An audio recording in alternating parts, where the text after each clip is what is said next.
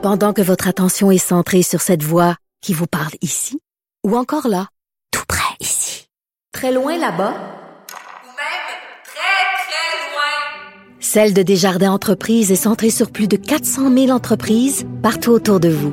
Depuis plus de 120 ans, nos équipes dédiées accompagnent les entrepreneurs d'ici à chaque étape pour qu'ils puissent rester centrés sur ce qui compte, la croissance de leur entreprise.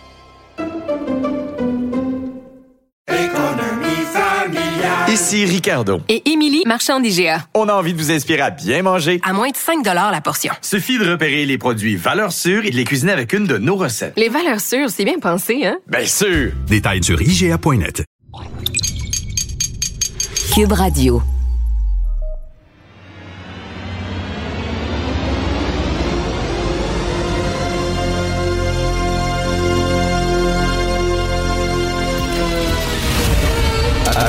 Attention, cette émission est laissée à la discrétion de l'auditeur. Les propos et les opinions tenues lors des deux prochaines heures peuvent choquer. Peuvent choquer. Oreilles sensibles s'abstenir.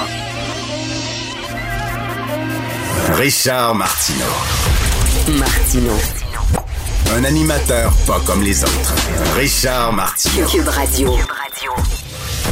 Bon mercredi tout le monde, merci d'écouter Cube Radio. Bien sûr, euh, au cours de l'émission, on va revenir sur ce sondage très favorable hein, pour Éric Duhem. Il doit célébrer ce matin.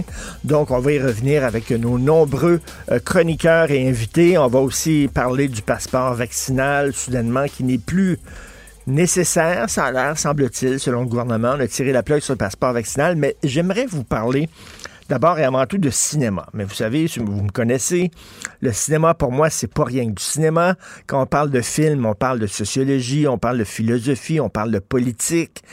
C'est pour moi l'art le plus important pour comprendre une époque. Hier, mon fils de 13 ans n'avait jamais vu de Matrix. Alors, j'ai décidé de lui montrer euh, ce film-là. Euh, et en regardant euh, ce chef-d'œuvre, il faut le dire, ce chef-d'œuvre, un film d'une profondeur incroyable, qui n'a pas pris une ride. hein. Ça fait 23 ans de Matrix, c'était fait en 99.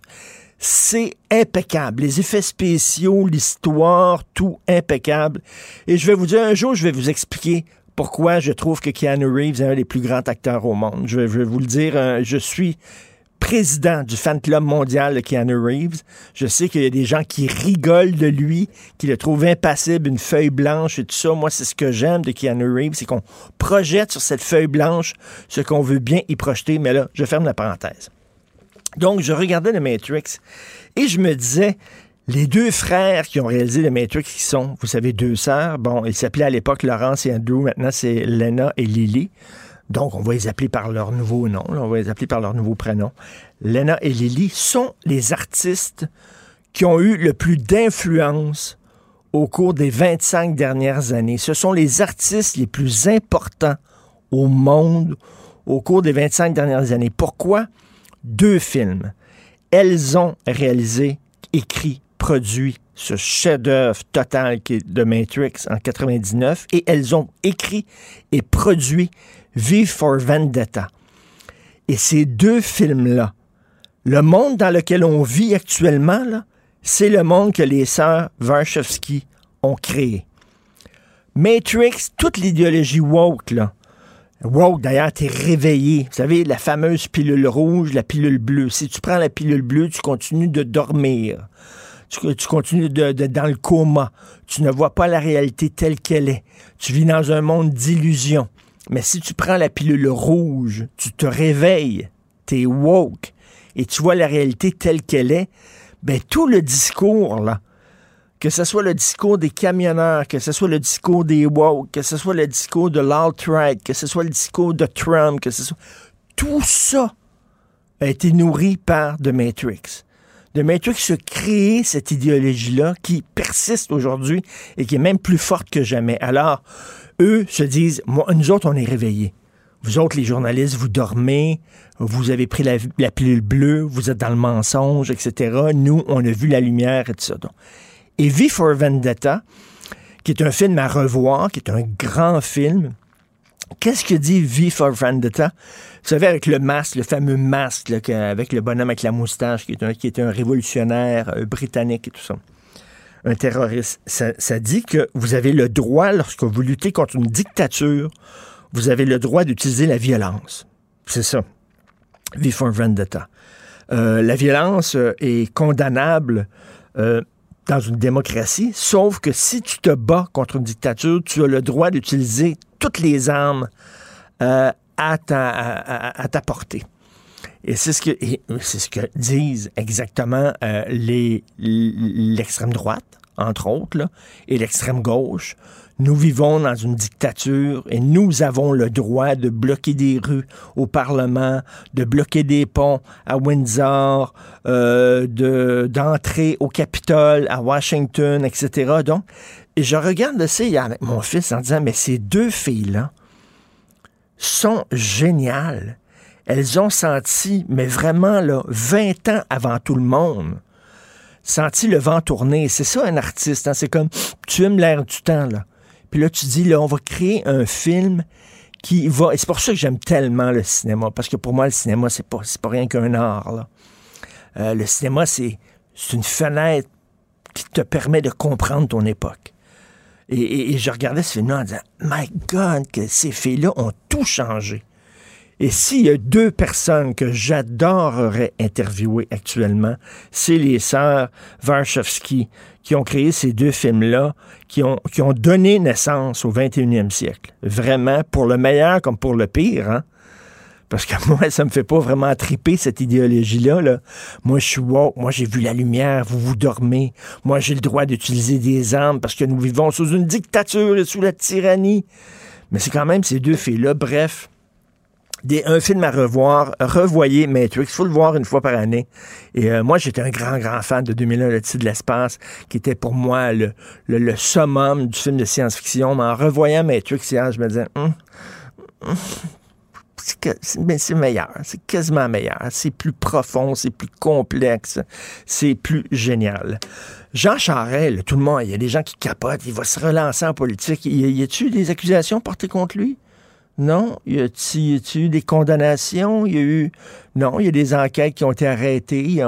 Bon, là, il y a toutes sortes d'allégations. Ouais, les enquêtes ont été arrêtées à cause de la police, puis ils ont reçu un téléphone, puis tout. Moi, je rentre pas dans ce genre de théorie du complot-là. là. Tout ce que je vois, c'est qu'il y a eu des allégations autour de Jean Charest.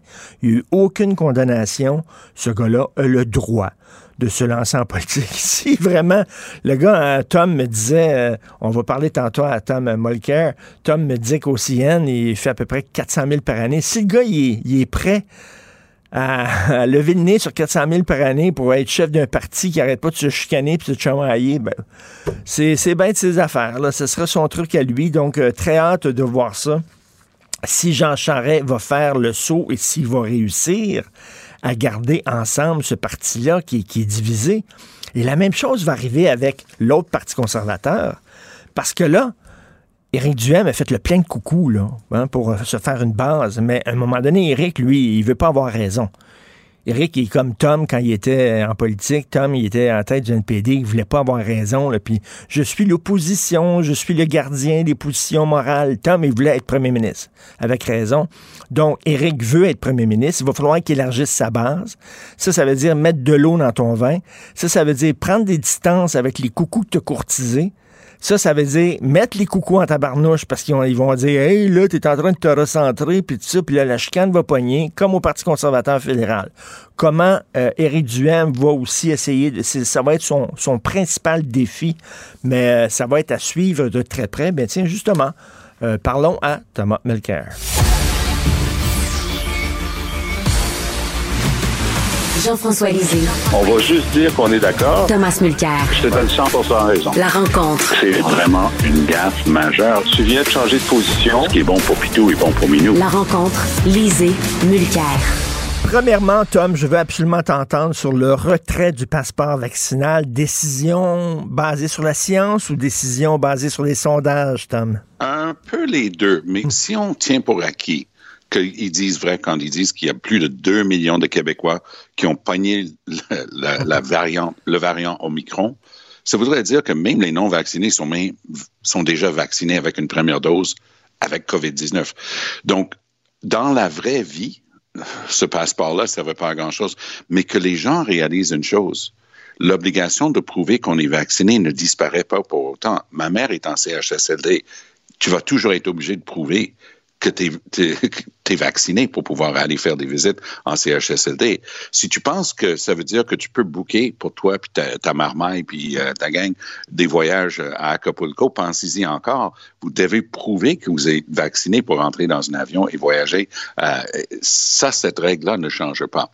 Donc, mm. pour ce qui est de savoir si le Canadien tire est obligé de te demander avec une pauvre madame à la porte de prouver que tu es vacciné, ben oui, d'accord, on lève ça parce que ça va pas de bon sens. Puis de toute façon, l'obligation des masques demeure. Alors, moi, je ne les tiens pas à rigueur. Moi, je pense que c'est sûr que les anti-vax vont crier victoire. Puis comme ben a tellement bien dit Legault cette semaine, si ça prend ça pour qu'ils scannent, ça ne me dérange pas. Laisse-les prendre le mérite de ça. Euh, ben oui, mais par contre, là, ils vont dire, ben regarde, là, ils ont reculé, fait qu'on va demander, tu sais comment ils sont, c'est des enfants, comme j'écris aujourd'hui dans ma chronique. Là. Écoute, moi, je, je te vole tout le temps ton image de Caillou et sa maman, parce que mm. c'est à peu près le meilleur exemple qu'on peut trouver, c'est vrai, mais d'un autre côté, euh, ça bouge pas à Ottawa. Hein?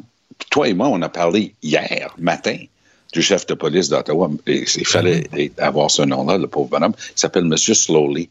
Et euh, lui, il était obligé de démissionner parce qu'il avait rien fait pendant deux semaines. Puis quand je dis rien, c'est à rien. Il avait décrété une seule règle, plus le droit d'amener de l'essence et du diesel. Oups, là, il n'y a personne qui l'écoutait. Là, il est arrivé devant son board. Là. Il y a un conseil d'administration dans les villes canadiennes anglaises. C'est décentralisé de l'hôtel de ville, la, gestion de la police. Puis d'habitude, c'est des, citoyens de bonne loi, calmes, vont jamais devant les micros. Hier, la madame responsable de ça a pété une coche devant les micros. Elle dit, on l'attend de pied ferme. Il a rien fait depuis deux semaines. C'est intolérable. La vie des citoyens est devenue un enfer et ce gars-là en est responsable. Mais là, qu'est-ce, qui va se passer, là? qu'est-ce qui arrive, là, à Ottawa?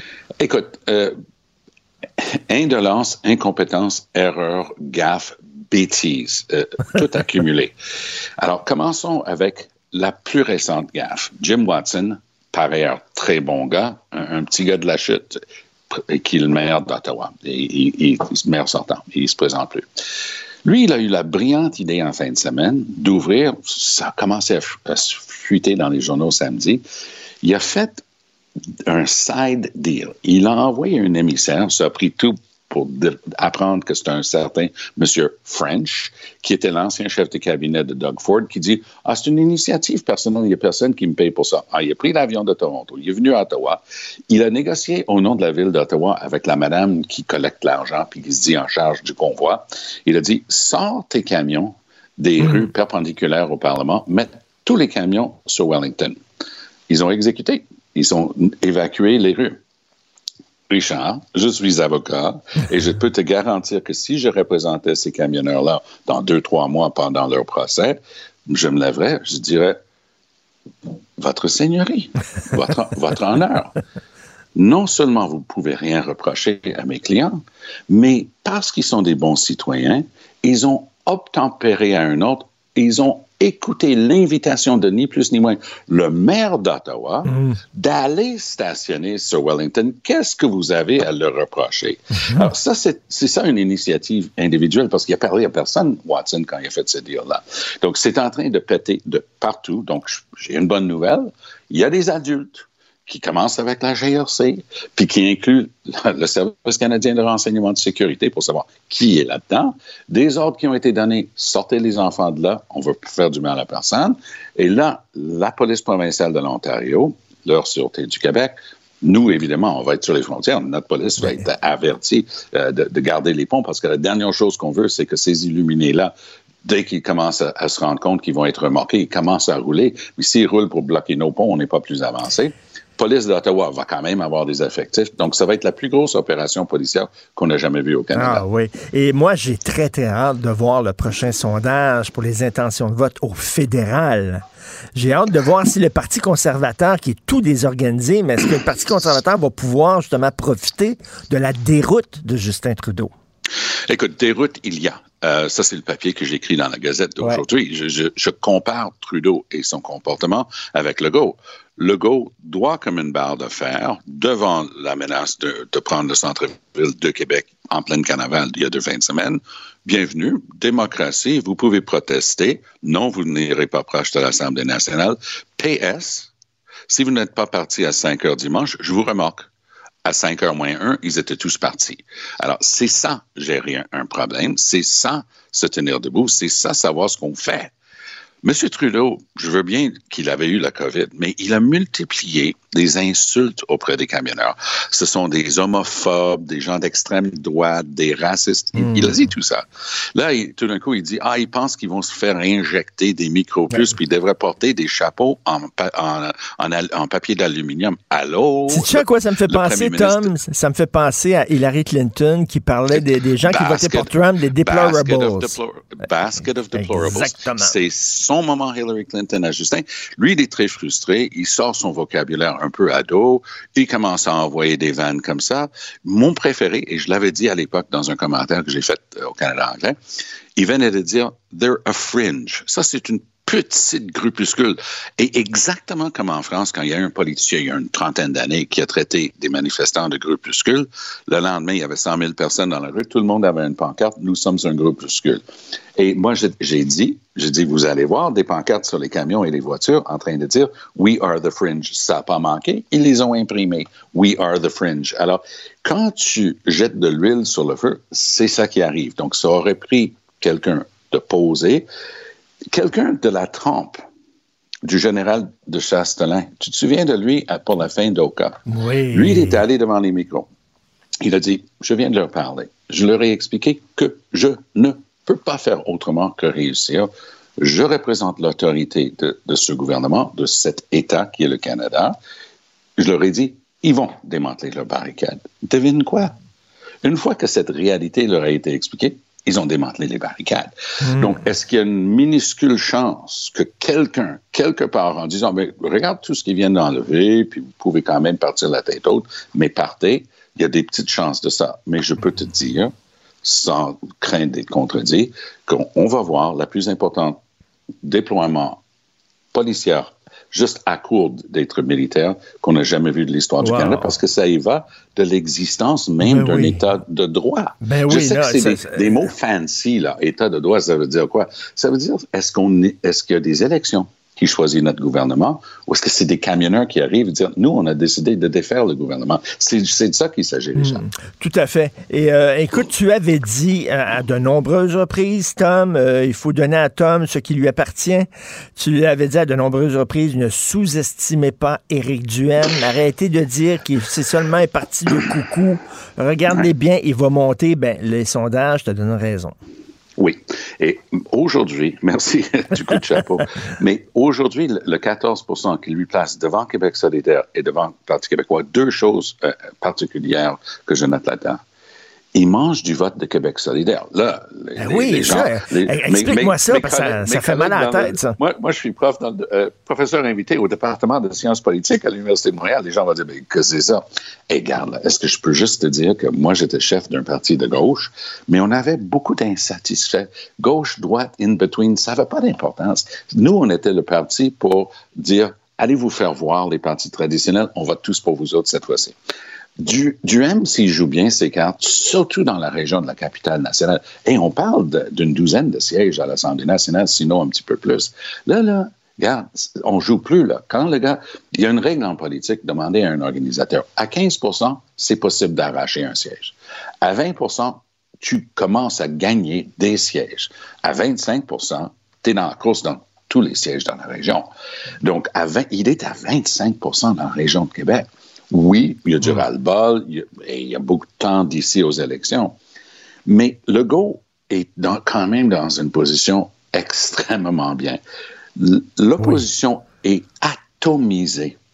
Ouais. Les libéraux, ouais. oublie les 20% des libéraux parce que c'est pas un vrai 20% Ça, c'est un 20% dopé par des circonscriptions comme la mienne dans, dans l'ouest de l'île de Montréal où les libéraux gagnent avec 87% du vote.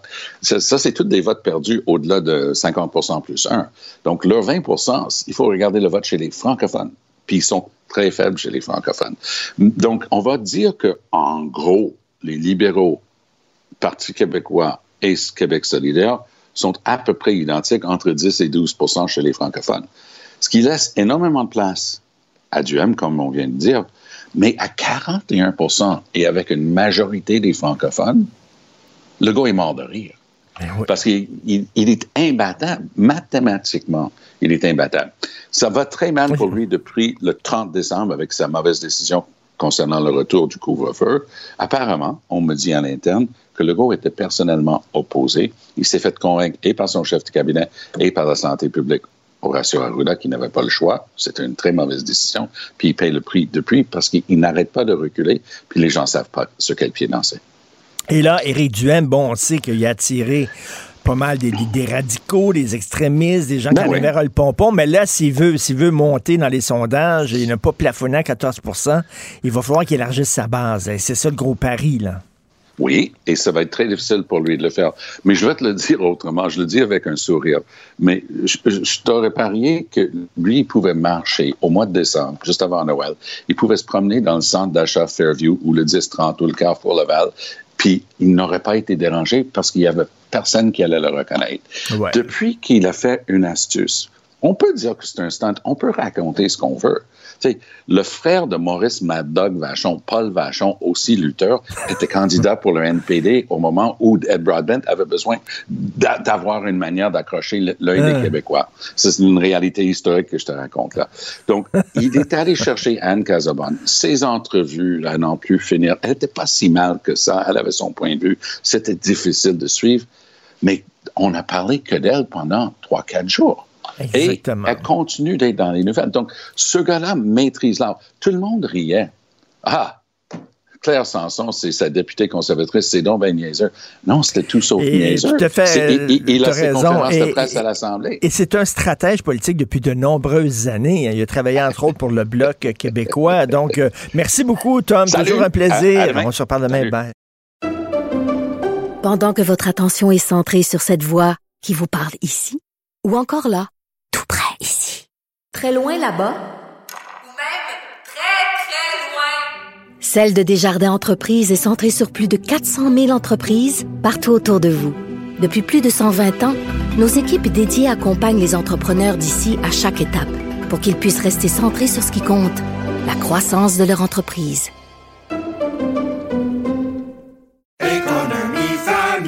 Ici Ricardo. Et Émilie, marchand d'IGA. On a envie de vous inspirer à bien manger. À moins de 5 la portion. Suffit de repérer les produits valeurs sûres et de les cuisiner avec une de nos recettes. Les valeurs sûres, c'est bien pensé, hein? Bien sûr! Détails sur IGA.net. Richard Martineau. Les commentaires haineux prennent certains animateurs. Martineau s'en régale. Mmh, mmh, Cube Radio. En direct à LCN. On rejoint Richard Martineau dans son studio de Cube Radio. Salut Richard. Salut Jean-François.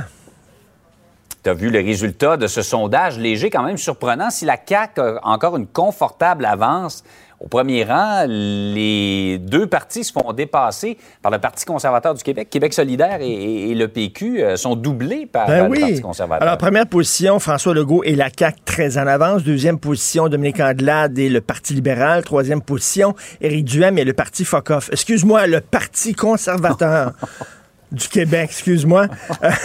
non, mais c'est un, peu le parti roll-ball, roll-pompon, roll derrière. C'est un peu ça. Regarde, on va se le dire, là, il a été très brillant, Éric Duhem. Hein. Lui qui était vacciné, pourtant, hein, ne voulait pas encourager ses troupes à se faire vacciner parce qu'il voulait guidonner il voulait guidonner puis ramasser tous les, les anti-vax, les extrémistes, les tannés, les gens qui euh, euh, euh, sonnent du klaxon, qui appuient les camionneurs, qui envoient des courriels haineux et injurieux aux journalistes, puis tout ça. Il voulait tout. Il a passé à la gratte. Là. Il a passé la gratte. Il les a toutes ramassées. Alors, il se ramasse à 14% Mais là, le, le, le, prochain défi d'Éric Duhem, ça va être intéressant de voir ça, parce qu'il va arriver avec la, même chose qui arrive au Parti conservateur, au fédéral, c'est-à-dire que, bon, là, il a fait le plein, c'est fait un fond, le plein de gens un peu radicaux, tout ça. Mais Éric, il veut pas être dans l'opposition. Éric, il veut gagner. Il veut être premier ministre. Alors là, il va falloir qu'il élargisse sa base. Il va falloir qu'il mette de l'eau dans son vinaigre. Il va falloir qu'il prenne ses distances avec les Anne Cassabonne de ce monde et les antivax et tout ça pour aller chercher monsieur et madame tout le monde. Et là, ben, les radicaux qui est allé chercher, puis qui a courtisé, puis qui a guidonné, eux autres vont être en maudit, en disant, ben là, tu nous trahis. Puis là, il va se ramasser comme le Parti conservateur, avec d'un côté des modérés, de l'autre côté les radicaux. Donc, ça va, être, ça va être intéressant de le voir. Et euh, Jean-François, moi, j'ai très hâte qu'on ait, bon, que la pandémie soit derrière nous pour des raisons évidentes. On Mm. est tanné. Ouais. Mais là, on va parler des vraies affaires. Là, la le premier gros chantier, une fois que la pandémie est derrière nous, c'est le système de santé. Et Éric le, Duhem... le refaire de, presque de A à Z, De- s'assurer que la prochaine fois, on va être mieux outillé. Et tout à fait. Et là, Éric Duhem va avoir des choses intéressantes à dire parce que c'est quelqu'un qui dit il faut arrêter de démoniser, de diaboliser le privé. Peut-être que le privé peut nous aider à améliorer le système de santé. Alors, il va ouvrir la porte à ça. Et là, ça va être intéressant parce que là, tu sais, ça va être, euh, ça va être des, des idées qui vont aller rejoindre peut-être pas mal de Québécois et ça va faire qu'il va y avoir un véritable débat d'idées. Et c'est très drôle hein, parce que François Legault, lui, euh, le- le- son jeu, c'était de, de dire que son principal ennemi était Gabriel Nadeau-Dubois et euh, les woke du, euh, de Québec solidaire. Ouais. Mais comme dit si bien euh, euh, euh, euh, Léger, le- le- le- euh, il, il s'est fait dépasser par sa droite, finalement. Là. Il pensait que c'était sa gauche, son ennemi, mais finalement, c'est les gens de droite qui sont arrivés qui l'ont dépassé. Donc, ça va être très intéressant au cours des prochains mois. Euh, et euh, pour le Parti québécois, c'est une assez mauvaise nouvelle. Quoique, bon, ils ont l'air à s'en tirer dans Marie-Victorin. On verra. Euh, par ailleurs, euh, fin du passeport vaccinal, on a annoncé les différentes étapes euh, hier. Euh, tu dis qu'on on se croise les doigts pour que ça se passe bien? Ben, tu sais, on s'en parlait hier. Moi, tu sais, on nous disait que le passeport, moi, tous les jours, comme toi, Jean-François, je parle à des experts, des spécialistes, des gens sur le terrain, des épidémiologistes, des virologues, etc., qui nous disent il faut continuer d'encourager les gens à aller chercher la troisième dose parce que deux doses, c'est pas une protection suffisante. C'est 60 deux doses, 90% quand tu as trois doses. Là, en retirant le passeport vaccinal, je, te le disais, c'est un incitatif quand même là, pour les gens à aller se faire vacciner. Donc, est-ce que les gens vont continuer à aller se faire vacciner, à chercher leur troisième dose? Le gouvernement prend le pari de dire les gens sont responsables, on n'a pas besoin de les infantiliser, euh, d'arriver avec un passeport vaccinal, ils comprennent euh, ce qui se passe, ils vont aller quand même chercher leur troisième dose on, on- écoute, on, on l'espère. C'est un mélange de décisions euh, politiques, hein, de déci- parce que les gens ont- sont vraiment tannés, ils ont besoin de l'Est, mais en même temps, euh, les gens sur le terrain disent le virus est encore là, là. il est encore là. Donc, écoute, c'est un 25 sous lancé dans, dans l'air. On espère que les gens vont quand même aller chercher leur troisième dose et qu'ils comprendront pas le message en disant c'est ah, c'est fini. Pas besoin de se faire vacciner, C'est terminé. Il n'y a plus de passeport vaccinal. C'est fini, là. Non, c'est pas fini. Ça continue. Il faut faire attention. Donc, écoute, c'est un pari qu'a pris le, le gouvernement. On verra s'il va le gagner. faut faire la part des choses, effectivement. Rester, profiter de tout ça, mais rester prudent quand même. Et, mais ça va dans le même ordre d'idée de responsabiliser le citoyen qu'on annonce là, depuis un peu plus d'une semaine. Et ça va, ça va y aller par étapes. On va y aller mollo. C'est le mot, effectivement. Richard, passe une belle journée. Salut, bonne journée. Pendant que votre attention est centrée sur cette voix qui vous parle ici, ou encore là, tout près ici, très loin là-bas, Ou même très, très loin. Celle de Desjardins Entreprises est centrée sur plus de 400 000 entreprises partout autour de vous. Depuis plus de 120 ans, nos équipes dédiées accompagnent les entrepreneurs d'ici à chaque étape pour qu'ils puissent rester centrés sur ce qui compte, la croissance de leur entreprise.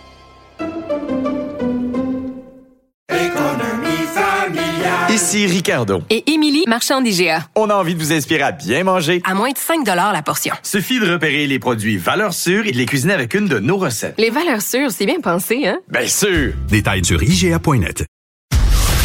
Martino. Le préféré du règne animal. Bonjour, les petits lapins. Petit lapin, petit lapin. Alors, on apprenait hier que des aînés n'ont pas eu accès à une salle de bain durant leurs dix jours d'isolement COVID. Imaginez ça, là. Enfermés pendant dix jours. On avait appris dans les centres jeunesse, hein, il y avait des jeunes qui ont été enfermés dans leur chambre pendant dix jours, euh, qui pouvaient pas sortir de leur chambre comme des prisonniers, littéralement comme s'ils étaient des détenus. Là, ce sont des aînés qui ont pu accès à une salle de bain. Nous en avons parlé avec Mme Monique Sauvé, députée de Fabre, porte-parole de l'opposition officielle pour les aînés et les proches aidants. Bonjour, Mme Sauvé.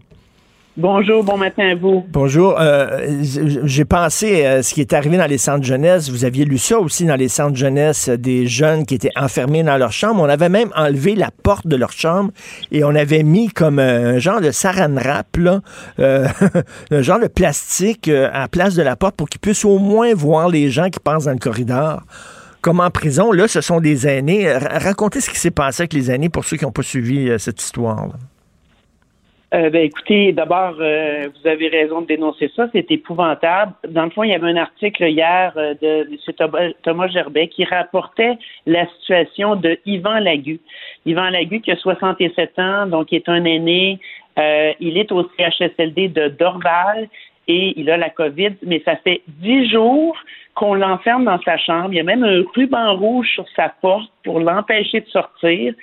Et euh, donc, il n'y a pas accès pour aller à la salle de bain parce qu'il n'y a pas de salle de bain dans sa chambre. Donc, il n'y a pas accès à la salle de bain. Euh, il n'y a pas accès à une douche depuis dix jours. Depuis dix jours. Fait qu'on lui a mis une chaise d'aisance dans sa chambre. Et puis là, ben, évidemment, la famille réagit. Heureusement, euh, il est bien entouré. Mais sa famille réagit, veut prendre un avocat parce que ça n'a pas de bon sens, là. C'est inhumain, là. Mais là, vous, vous, parlez de chaise d'aisance. C'est quoi? C'est comme un genre de, de toilette portative qu'on a mis dans sa chambre? C'est ça? C'est exactement ça. Ah, ouais, c'est quasiment comme un. Il, quoi, il fait quasiment caca d'un pot, là, dans, dans un seau. Ben, c'est ça. Ils sont, et, et, dans la famille de M. Lagu, euh, non seulement ils vont demander euh, à un avocat d'intervenir, mais en plus, ils disaient en prison, là, ils ont plus de liberté que ça. Là. En prison, ils ont plus de liberté que, que M. Lagu. Alors, ça n'a pas de bon sens. là. Euh, Est-ce qu'il est tout seul dans, dans, dans, dans cette situation-là ou il y a d'autres aînés comme ça? Ben, hier, moi, j'ai posé la question au ministre de la Santé et il a dit que c'est un cas spécifique, mais c'est pas un cas spécifique. Parce que dans le fond, là, dans les CHSLD, on suit la directive du ministre qui dit qu'il faut offrir les soins et tout ça. Mais vous savez, M. Martineau, là, c'est beau une directive, là, mais à un moment donné, là, c'est qui, à qui s'est appliqué ces directives-là? À des êtres humains. Fait que ça prend de l'humanité, ça prend de la souplesse.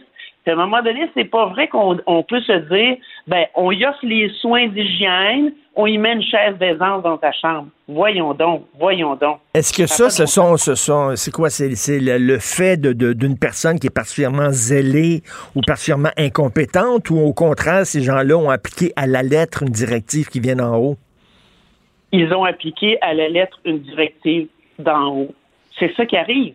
Alors donc, il faut assouplir les règles, mais à chaque fois depuis deux ans, depuis le début de cette pandémie-là, s'il n'y avait pas eu les médias, les journalistes, nous, à poser des questions pour dire à quel point il y a des situations qui ont juste pas d'allure pour nos aînés, là, ben honnêtement, il n'y a rien qui se passerait beaucoup. Je peux pas croire que deux ans après ce qui s'est vécu dans les CHSLD, on n'est pas plus attentif à nos aînés. Je peux pas croire ça. Et vous avez vu aussi, bien sûr, l'histoire de cette femme-là, bon, qui est pas vaccinée, elle a un certain âge, elle a des problèmes de santé, elle a des craintes, elle veut pas se faire vacciner, bon. Et euh, son mari, euh, l'Alzheimer, est dans un CHSLD, elle est proche aidante, elle voudrait aller l'aider, elle voudrait aller le voir, elle peut pas parce qu'elle est pas vaccinée. Et pendant ce temps-là, Madame Sauvé, il y a des gens qui travaillent au CHSLD même qui n'ont pas besoin d'être vaccinés, eux autres, parce qu'on n'oblige pas les travailleurs de la santé à être vaccinés. Fait que c'est un peu, c'est un peu absurde, là. Mais c'est même beaucoup absurde comme situation. Mais encore une fois, je reviens au fait que quand il y a des règles, il faut regarder à les assouplir, à mettre de l'humanité là-dedans. À un moment donné, là, il y a des situations qui demandent à, à se dire gros bon sens, là, gros bon sens. Ouais. On peut-tu assouplir ça puis s'assurer qu'il y a un peu d'humanité? Pour nos aînés. Ça n'a pas de bon sens. On n'est pas des robots là, en disant là, hein, on nous dit non. de faire ça, je vais faire ça. À un moment donné, il y a un jugement. Là. Et, euh, mais ça, c'est les gens sur le terrain qui doivent appliquer ce jugement-là. Oui, mais ça vient aussi des directives que le ministre et que le ministère mettent sur la table. Donc, euh, alors moi, je, veux bien là, euh, je veux bien dire qu'il y a des décisions qui se prennent peut-être sur le terrain, mais il y a quand même des directives sans assouplissement qui sont écrites à quelque part puis qui viennent du ministre et du ministère. La même chose aussi pour les résidences pour personnes âgées. Euh, ma mère euh, demeure dans une résidence. Euh, euh elle n'avait pas le droit là, de jouer aux cartes. Euh, il y avait une salle commune. Ils n'ont pas le droit de se réunir. Bon, là, là, maintenant, ça commence à s'assouplir, mais pendant longtemps, il n'y avait pas le droit d'aller jouer aux cartes. Il n'y avait pas de bingo. chacun restait dans son appartement, dans sa petite chambre. Ça n'avait pas de bon sens. Là. Ils étaient tous vaccinés. Là. On se demandait, coudon, comment ça se fait? Ils, ont, ils ont 86 ans. C'est pas grand temps. Peuvent-tu jouer au bingo? Puis le, le RPA, euh, c'est leur maison, c'est leur demeure, c'est leur chez-soi. Puis ils sont limités à même pas avoir d'activité et tout ça. Je comprends qu'il faut protéger nos aînés. Ça, on est, on est tout le monde, on est d'accord. Mais à un moment donné, là, il faut regarder comment évolue la situation, puis comment on peut faire en sorte de, de leur donner la dignité à laquelle ils ont droit. Parce que moi, ce qui m'inquiète beaucoup aussi, c'est que plus on surconfine nos aînés, ben, plus il y a des problématiques de santé mentale chez nos aînés. Oui, puis on l'a vu, leur santé euh, physique périclite énormément euh, parce qu'à cause de l'isolement, etc. Euh, moi, quand je suis allé voir ma mère, la directrice de la résidence où elle demeure est venue me voir et a dit Je sais que, bon, votre mère puis les femmes ici sont très frustrées, mais elle dit Nous autres, on, suit, là, on, a de la pression d'en haut, là, on suit les, les règles qu'on nous dit, là, donc on a hâte d'alléger. donc, elle disait que ça vient d'en haut aussi. Ça vient, ah, exactement, ça vient d'en haut. Il y a des directives. C'est pour ça que ça prend des assouplissements. C'est pour ça que ça prend un ministre ou une ministre avec des euh, euh, un regard constant sur la situation sur le terrain pour dire ben là, ça évolue, il faut assouplir, il faut il faut aider le terrain là. C'est ça qu'il faut faire. Et là, on va prendre nos distances avec euh, le, dossier des personnes aînées. Qu'est-ce que vous pensez, vous, de l'assouplissement concernant la fin du passeport vaccinal pour le 14 mars? Est-ce que vous trouvez que c'est une sage décision ou c'est un peu euh, trop tôt?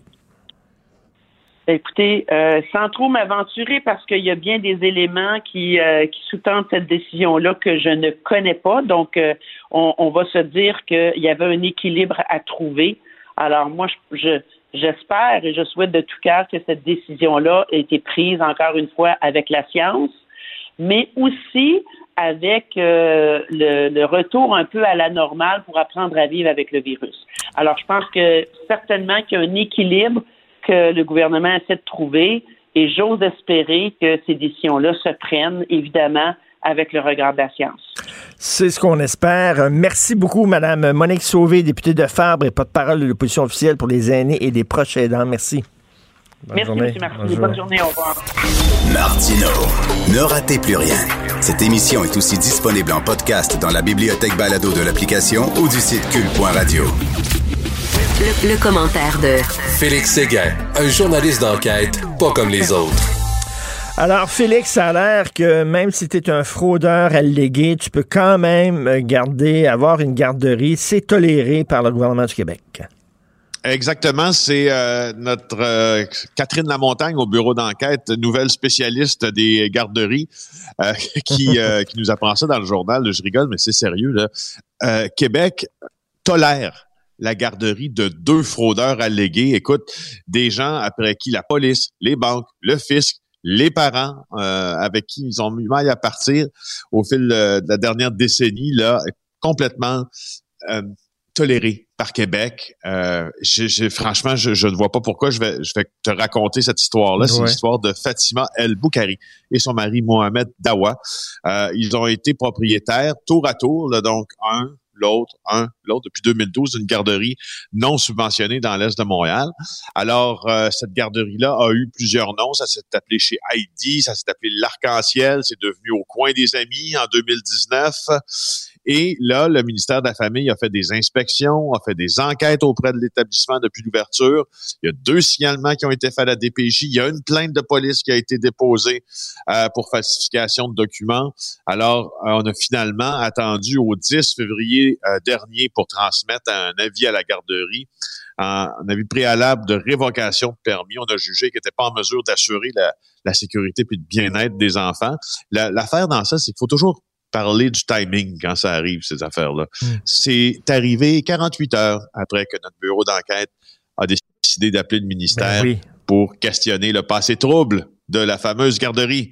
Alors, moi, je trouve ça intéressant, mais je trouve ça aussi un peu accablant pour le ministère. C'est sûr que quand un journaliste appelle, puis quand ça se règle après, tu es Ben oui. toujours porté à penser que c'est à cause de, de ton appel que ça s'est réglé. Puis c'est pas, pas, tu fais pas nécessairement ce job-là. T'es pas quand un journaliste, c'est pas un justicier. Tu fais pas ça pour faire fermer des endroits, en faire ouvrir d'autres. Pour euh, bon, bon, et un journaliste, ça fait sa job. Puis tu sais, il y a des décisions qui doivent être prises euh, en regard du travail journalistique parfois quand on dévoile des scandales et tout ça.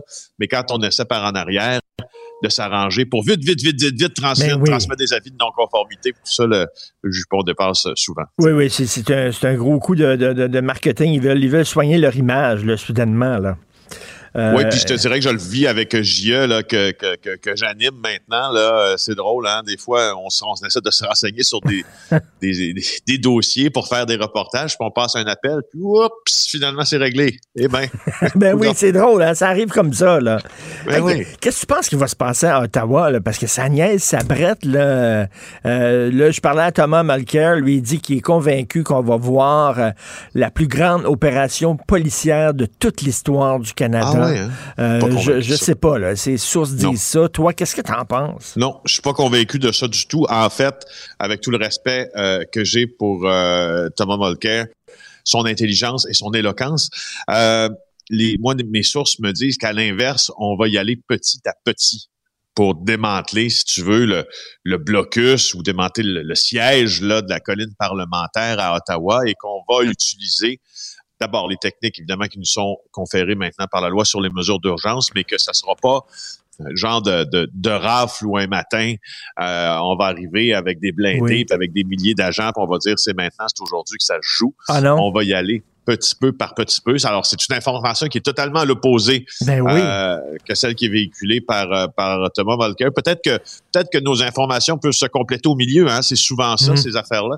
Euh, Il y a tellement, tellement de gens qui parlent dans l'appareil gouvernemental, dans l'appareil policier, euh, maintenant que le chef aussi a, a démissionné. Je sais pas si tu as vu l'article qui est paru hier matin sur le chef Slowly, là, Ben mais oui. accablant, mais accablant. Un homme irascible, quelqu'un qui prend des décisions à, à l'emporte-pièce un peu et qui pète des coches aussi à l'emporte-pièce et euh, qui n'avait plus aucune autorité sur ses policiers. Franchement, euh, je, je, je, je- je- on voyait Mhm. que ça, ça allait pas bien pour le chef Slowly, mais je savais pas que c'était, je savais pas que c'était à ce point. là. Mais là, écoute, ça, ça, ça traîne, là, mon Dieu. Là, ça, fait, ça fait combien de jours? Là? Ben là, ça va faire trois semaines, là. euh, ça va faire trois semaines vendredi, on pourrait dire ça comme ça. Alors, Et, et euh, là, en plus, on, sait qu'ils sont financés, hein, beaucoup, beaucoup de financement qui provient des États-Unis, qui provient de la mouvance euh, extrême droite, on, doit le dire. là. Il y a des gens là-dedans qui sont prêts à prendre des armes. C'est pas, c'est pas des bonnes nouvelles. Ben, il- c'est ça. Le, le- le ministre de la Sécurité publique, Marco Mendicino, lui, ce qu'il a déclaré hier, euh, c'est que la fatigue pandémique puis la vaccination, c'était un prétexte euh, du fameux convoi de liberté des camionneurs là pour cacher des objectifs politiques. Ben, en fait, ils sont dirigés, puis c'est à l'initiative de deux politiques ou de trois politiques que ces gens-là sont sur la colline. Il dit que ce qui dirige le mouvement, je le cite, c'est un petit groupe motivé par une idéologie qui veut renverser le gouvernement par tous les moyens et on n'exclut pas que ces moyens-là impliquent des armes à feu. Alors, c'est ce que le ministre Mendicino dit. La majorité des manifestants que moi et mes collègues avons croisés sur la colline parlementaire, je ne sais pas s'ils savent de se servir, de se servir d'une arme, ça me surprendrait. Par contre, on a vu à Coutts que des, t'as-tu vu l'arsenal qui a été trouvé d'armes semi-automatiques euh, ben, au passage frontalier, c'est incroyable. Alors, il y a des armes, il y a des groupes. Et je, mets ça en équation avec euh, cette fameuse fuite de données là, sur les donateurs du convoi de la liberté. C'est assez intéressant parce que euh, plusieurs dont nous là avons fait des, euh, compilations. Je vais te parler de celle de mon excellent collègue Jules Richer dans quelques instants, mais je vais d'abord te dire ce qui s'est passé. C'est que il y a un groupe Internet qui s'appelle Distributed Denial of Secrets. Donc, ça, c'est un groupe qui héberge finalement des fuites là, euh, de données, entre autres, puis il a divulgué toute la liste des donateurs dimanche soir. Un fichier qui réunit 92 844 donateurs, leur adresse, leur courriel, leur pays, leur code postal, le montant, le don, la date. Alors, quand on, on fait l'analyse, puis euh, et, euh, et, notre bureau d'enquête et le devoir là, euh, l'avons fait, mais avec différents angles. Je vais t'en parler aujourd'hui. Euh, on, on, on, réalise qu'effectivement la majorité des dons proviennent des États-Unis. Euh, plus de 8 millions de dollars US Aïe, aïe. qui ont été récoltés sur la plateforme de sociofinancement Give Send Go. Et puis on, on regarde que il y a 51 600 dons qui viennent des États-Unis, puis il y en a juste 36 000 qui viennent du Canada. Mais ça va où cet argent-là? C'est géré comment, ça, cet argent-là? Ça va-tu dans un fonds consolidé? Ça va-tu dans le, le compte euh, de banque personnel d'un individu? Ben, c'est ça. C'est ce qui reste à voir. Tu sais que le, le- le- la première campagne de sociofinancement sur le GoFundMe euh, se retrouvait dans le compte de Tamara Lick. Donc, cette, celle qui a organisé une partie de la manifestation, celle qui s'est impliquée dans le parti Maverick en Alberta, le mouvement des Gilets jaunes, celle qui aussi est issue de la, mouvance identitaire de droite. Et là, euh, d'abord, à sa face même, GoFundMe a décidé qu'on devait geler ces avoirs-là parce qu'il n'y avait pas de conseil d'administration, il n'y avait pas de vérification comptable, même si Mme Lick promettait, promettait, promettait. Là, maintenant, on ne sait plus dans quelle main ça se trouve. Maintenant qu'on a changé de plateforme d'hébergement, ce qu'on sait maintenant, c'est que les donateurs canadiens, même s'ils sont moins nombreux, ont été plus généreux. Euh, 4 300 000 environ là, pour les donateurs canadiens contre 3 600 000 environ pour les donateurs américains. Le euh, Canadien qui a donné le plus, c'est Brad Holland, qui est président de Easy Clean Pressure System au Nouveau-Brunswick, 75 000 piastres. Euh, alors, c'est pas mal, Hmm. mais le, plus, le don le plus important, euh, ça, aurait été, ça aurait été fait par un Américain, c'est 215 000 dollars. Mais là, on n'a pas ces informations. On ne sait pas c'est qui. On Ben, sait pas c'est qui. Là, on s'entend, le Félix, que la manifestation, au moment où on se parle, la manifestation n'a plus rien à voir avec des gens qui demandent la levée des consignes sanitaires ou euh, le retrait du passeport vaccinal. On n'est on est plus là, là. On est ailleurs. Non, parce qu'on non, puis on demande euh, avec la gouverneure générale une voie de passage pour euh, installer un nouveau gouvernement dans lequel euh, les camionneurs puis leurs représentants là occuperaient une place là en transition. Ben voyons donc, c'est- oui, oui. la, prise de la Bastille, là. Voyons donc, c'est Je te jure. 1789. Mais le pire, le pire, Richard, c'est que c'est euh, on, on entendait, je réfère encore à notre avocat constitutionnaliste qui parlait avec Antoine Robitaille, c'est, c'est somme toute faisable, tout ça. Euh, ça arrivera pas, là, mais c'est faisable. C'est-à-dire que nos mécanismes le, le permettent, si tu veux. On s'entend là, que ça arrivera pas. Euh, mais oui. Non, mais excuse-moi, La manifestation mais- de Québec en fin de semaine, Richard, la manifestation de Québec en fin de semaine, hier, on a annoncé la levée du passeport vaccinal euh, pour Oui. le 14 mars. On l'abandonne, là, juste en attente, là, peut-être d'une autre vague aussi. Mais là, pourquoi tu vas manifester? Mais là, mais la manifestation de Québec en fin de semaine, c'est pour la démission du gouvernement au complet. Tu aurais dû voir hier Alexis Cossette-Trudel sur son le, le fameux euh, polémiste là, euh, de Radio-Québec, là, euh, qui accordait une entrevue. D'ailleurs, je trouvais ça assez spécial. hein. Il, a, il a accordé une entrevue à France Soir. On, on, on- et, dans, et à France Soir, on le titre comme directeur de l'information de Radio-Québec, comme si c'était une entreprise de presse tout à fait légitime. Euh, et là, tu devais voir Alexis Cossette-Trudel hier. Lui, ce qu'il disait, c'est que il avait réussi, lui et ses ouailles. Hein? Il avait réussi. C'est à cause d'eux que le passeport vaccinal est abandonné. C'est, c'est pété ben raide, je te Ben, jure. ben, ben, faut que euh, voir ça. Non, mais euh, euh, en même temps, il y a eu des allègements en Ontario, il y a eu des allègements annoncés au Québec. Ils ont beau dire, les élus, Doug Ford et François Legault, ils ont beau dire, ça n'a rien à voir avec les manifestations. Euh, eux autres, dans leur tête, c'est sûr qu'ils font un lien direct. Ils reculent parce qu'on avance. Puis là, hey, là, ils sont, là, ils sont tout contents. Ils ont eu une victoire, fait qu'ils ils rentreront pas chez eux. Là. Tu sais comment? Tu as eu des enfants, tu le sais. Hein, tu donnes un, un pied à ton enfant, il veut, il veut deux pieds. Tu lui donnes deux pieds, il veut trois pieds. Ils reculeront pas. Là, ils vont dire, hey, on les a fait. Là, on va aller plus loin. Là. Qu'est-ce qu'on peut demander? La démission du gouvernement. Mais pour qui ça se prend, ces gens-là? Pour qui ils se prennent, les autres? Ben, écoute, je, je, je, tu, tu, tu, tu, tu risques, là, je, je veux pas te... Il faut que je te fasse un peu de cachotterie ce matin, là. mais tu risques d'en apprendre un peu plus là, Oh! au, cours de la- au- au cours des prochains jours là, sur qui sont-ils vraiment, en tout cas pour ce qui est du mouvement québécois, puis par qui sont-ils influencés et qui sont vraiment ceux qui sont à la tête de cette mouvance-là? Moi, j'ai eu des surprises là, cette semaine, puis on travaille là-dessus. OK, ben j'ai écoute, j'ai très très hâte de voir ça.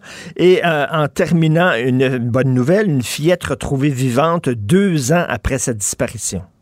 Ben oui, ça se passe dans l'État euh, de, de New York. La petite Paisley Schultis a été retrouvée vivante euh, par les policiers. Elle était portée disparue depuis juillet 2009 et elle vivait cachée sous un escalier depuis tout ce temps-là. Ils sont intervenus dans une résidence euh, d'une ville d'État de New York après avoir reçu des informations extrêmement précises selon euh, ce que NBC rapporte, un texte qui est rapporté dans nos pages aussi. Puis il y a un enquêteur qui s'est déplacé, il a retrouvé l'enfant après qu'il ait eu euh, la curiosité, on pourrait dire, de chercher sous l'escalier qui menait au sous-sol de la Ouf. résidence. Et là, on a retiré des planches de bois qui, qui, qui fermaient, si tu veux, là, cette, cette, euh, cet espace-là. Et là, on a vu les pieds de l'enfant. Ah. Et là, on enlève des marches. Et là, on découvre qu'il y a une fillette qui est tenue captive, une sorte de chambre, en fait, Ah. aménagée, là. C'est un peu dégueu. Elle, hein. elle avait quel âge? Euh, elle avait, tu vois, lors de sa disparition, bon, deux ans après sa disparition, Hmm. euh, quand elle est disparue, mon Dieu, mon Dieu, laisse-moi chercher, là, je, je, je, je- mais, je- mais je donc, elle le est là. kidnappée par un pervers, donc maintenue, enfermée dans une petite chambre et tout ça. C'est épouvantable. Heureusement. C'est ça, elle était en bonne santé, par exemple. Elle était en bonne santé. Et, Ah. euh, et euh, ils avaient déjà, ils avaient déjà, les policiers, euh, visité cette résidence-là pour la retrouver, puis ils ne l'avaient pas retrouvée. Euh, et, euh, et voilà, évidemment, ces Bon, ravisseurs ça- vont oh, pour ça donne-. Ça donne froid dans le dos. Écoute, un peu plus tard dans l'émission, je vais parler à un chroniqueur qui, lui, défend les camionneurs. Il dit, il a écrit, il y a dans le mépris des camionneurs une certaine jalousie enfouie envers des gens qui osent s'affirmer. Alors, je Et- pense, je pense qu'ils font pas rien que s'affirmer, là, les camionneurs. Là. Ils emmerdent les gens. Ils font un siège. C'est pas une manifestation, là. c'est un siège dans la capitale nationale. Oui, mais de Euh, toute façon, ils l'ont dit eux-mêmes, les camionneurs. Ben ils l'ont oui. dit que c'était un siège. Tu sais, je veux dire, 24 heures après le début de la manifestation, je me rappelle, on était à l'antenne de LCN et on le disait que selon eux, c'était un siège qui se préparait. Alors, euh, je veux dire, c'était un siège. C'est- C'était. Mais là, tu sais, euh, oublie pas, Mark Carney, lui, le- le- le dit que c'est c'est la- c'est un acte de sédition. Il va plus loin, là. Ben là, j'espère que ça va se régler ce week-end, ça, là, là. Cette affaire-là. On peut pas laisser Ouf. traîner ça encore. euh, Ça fait trois semaines. Voyons, J'en ça peut pas, devenir j'en suis pas permanent. là. persuadé. J'en suis pas persuadé, Richard, que ça va se régler en fin de semaine, moi. Je te le dis, la théorie des petits pas. La Les petits- théorie des petits Oui, pas. ben oui. Slowly, mollo. Hein, c'est ça, là? Mollo, slowly, petit pas. Il y a d'ailleurs une ministre qui s'appelle Petit pas au fédéral. Merci beaucoup, Ouais. Félix. À demain. Salut. Pour une écoute en tout temps, ce commentaire de Félix Séguin est maintenant disponible en balado sur l'application Cube ou en ligne au cube.ca. Tout comme sa série balado Narcos PQ qui dresse un portrait de l'industrie criminelle à travers des entrevues avec de vrais narcotrafiquants. Cube Radio. Pendant que votre attention est centrée sur cette voix qui vous parle ici, ou encore là, tout près ici, très loin là-bas, Ou même très, très loin. Celle de Desjardins Entreprises est centrée sur plus de 400 000 entreprises partout autour de vous. Depuis plus de 120 ans, nos équipes dédiées accompagnent les entrepreneurs d'ici à chaque étape pour qu'ils puissent rester centrés sur ce qui compte, la croissance de leur entreprise.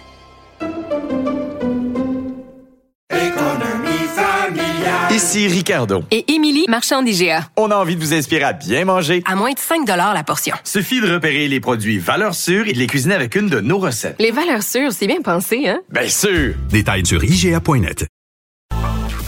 Martino. Pour l'instant, nos avocats nous disent que tout est beau. Gilles Proulx. Bonjour, mon cher Richard. Richard Martineau. Petit lapin. La rencontre. Point à l'heure des cadeaux. Je serai pas là, là à vous flatter dans le sens du poil. Point à la ligne. C'est très important ce qu'on dit. La rencontre pro martineau Gilles, Éric Duhem, deuxième chez les francophones. Comment vous expliquez ça? C'est très simple, c'est qu'intellectuellement, on baisse. On est passé de 16 ans de moyenne collective à 14 ans. Alors, le dernier sondage démontre, c'est décourageant, pour ceux qui sont pas au courant, un léger, qu'Éric Duhem est le deuxième chez les francophones. Ça prouve que le niveau intellectuel collectif est passé de 16 à 14 ans, Richard. Alors, euh, plus tu résonnes comme un sous-doué, plus tu es écouté par euh, les, les gens qui cherchent ou cherchent plutôt ce qui est pas compliqué. Alors, Éric Duhem, c'est le simpliste des simplistes. La preuve, Éric Duhem gruge, vois-tu, vois-tu l'inintelligence du collectif qui suit la politique, là, qui suit, c'est un grand mot, hein? Euh, il gruge dans la clientèle de la gauche. Ce que je cherche, Duhem, Duhem est un gars de droite. Mais il passe à la gauche, il gruge chez Nadeau-Dubois. Ça peut être consolant pour certains, mais c'est inimaginable. Alors, sa clientèle, c'est qui? C'est des 18-54 ans. Des gars qui sont beaucoup plus retenus par la culture sportive que d'autres choses. Mais par contre, il faut retenir qu'Éric Duhem est l'homme d'un seul combat, d'une seule obsession, la pandémie. Et comme la pandémie achève d'être un sujet de conversation, ben, ça serait intéressant. Là, on pourra reparler tout ça du sérieux dans un autre sondage. On voit qu'il pogne beaucoup plus dans la vieille capitale. À Québec, c'est pas pareil chez nous. J'étais à Québec, c'est pas comme d'autres à Montréal. Alors, c'est à Québec qui pogne le plus. Mais on peut dire, ben, il y a des gens qui diraient qu'il est habile, c'est-à-dire qu'il a passé à gratte, là. Et Gilles, il a passé à gratte, il a tout ramassé, là. Les antivax, ceux qui euh, menacent les journalistes, ceux qui disent bravo aux camionneurs, tous les weirdos, les coucous, etc. Il, il les a ramassés pour se faire un fond. Puis une fois la pandémie finie, là, après ça, il va vouloir élargir sa base puis devenir un peu plus fréquentable et moins toxique, mettons. Alors, il va falloir qu'il rentre dans le programme de Nadeau-Dubois, il va falloir qu'il rentre dans le programme du Parti québécois, il va falloir qu'il élargisse le débat, à savoir quelle est ta pensée, toi, petit euh, Duhem, animateur de radio qui a craché pendant des mois de temps sur l'identité, qui a craché sur la loi 101, qui reniait son nom, qui a été un ministre très important dans le cabinet de René Lévesque? Quelle est ta pensée là-dessus? Et là, tu vas voir par ces tergiversations que ce gars-là n'est qu'un un petit bonhomme qui a de la misère à se tenir sur le dos d'un cheval. C'est un nationaliste, hein, ça le dit. J'ai fait une entrevue, il me l'a déjà dit qu'il voterait oui pour un référendum, euh, qu'il a travaillé pour le Bloc québécois. On verra. Moi, j'ai très hâte que la pandémie soit finie, puis qu'on on l'entende parler d'autres choses. Puis bon, moi, je trouve que sa pandémie, il y avait les deux pieds dans la même bottine. Il, il disait n'importe quoi. Là, peut-être qu'une fois la pandémie finie, ça va être intéressant. Il va avoir des, je sais pas, des points de vue peut-être un peu plus rationnels. Si vous étiez à la place de François Legault, est-ce que vous seriez content en disant, wow, Éric Duhem, euh, il permet euh, à la CAQ de rester en avance parce qu'il divise le vote de l'opposition ou vous seriez inquiet? Ouais, Legault est toujours, c'est sûr qu'il a perdu des points, Legault, mais il est toujours fortement en avance. Euh, si vraiment, et ce que tu me racontes, toi, c'est une entrevue et une confession qui est pas tellement vieille. Mais si on recule un peu dans le temps, Duhem disait exactement tout le contraire, ce qu'il a pu te confier à ton émission de télévision, notamment au Journal de Montréal. Alors, ce gars-là est, est comme une poule pas de tête qui bat de l'aile, qui sait pas où il va. Alors, est-ce qu'il est sincère dans sa confession pour dire oui, je suis un Québécois authentique, oui, je vais me battre pour l'affranchissement du Québec? Ça, j'ai bien hâte d'entendre ça. Si c'est le cas, là, il va faire mal, surtout au Parti québécois. Il va l'achever, hormis qu'il y ait un soubresaut au PQ, et il va gruger dans les effectifs de Legault, parce que Legault manipule des pauvres gens innocents qui s'imaginent que le Québec va être affranchi avec lui, alors que ça ne l'intéresse pas partout. tout. Comment vous expliquez la déconfiture du Parti québécois, qui a déjà été un grand parti, qui est seulement à 11% derrière Québec solidaire? Est-ce que c'est à cause de son chef? Est-ce que c'est parce que les gens veulent plus rien savoir de la souveraineté? Ça les intéresse plus, les chicanes de constitution avec Ottawa? Est-ce que c'est parce que l'identité, maintenant, c'est la CAQ qui mène le combat identitaire, puis c'est plus associé au PQ? Comment on peut... C'est peut-être un mélange de tout ça. Ben, c'est de comprendre que la CAQ n'est pas un parti identitaire. C'était vrai les trois premiers mois qu'il est au pouvoir, que maintenant il joue sur toutes les cordes et la santé surtout pour faire oublier l'identitaire, que le Parti québécois s'est enfargé souvent.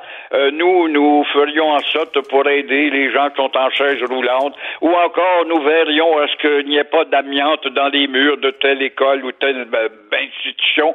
Ils ont, ils se sont enfargés dans des débats qui s'imaginent à seul qui préoccupe les gens, puis les mères de famille, puis les garderies, alors qu'au contraire, il fallait continuer à taper sur le projet d'une souveraineté qui pourrait être payante.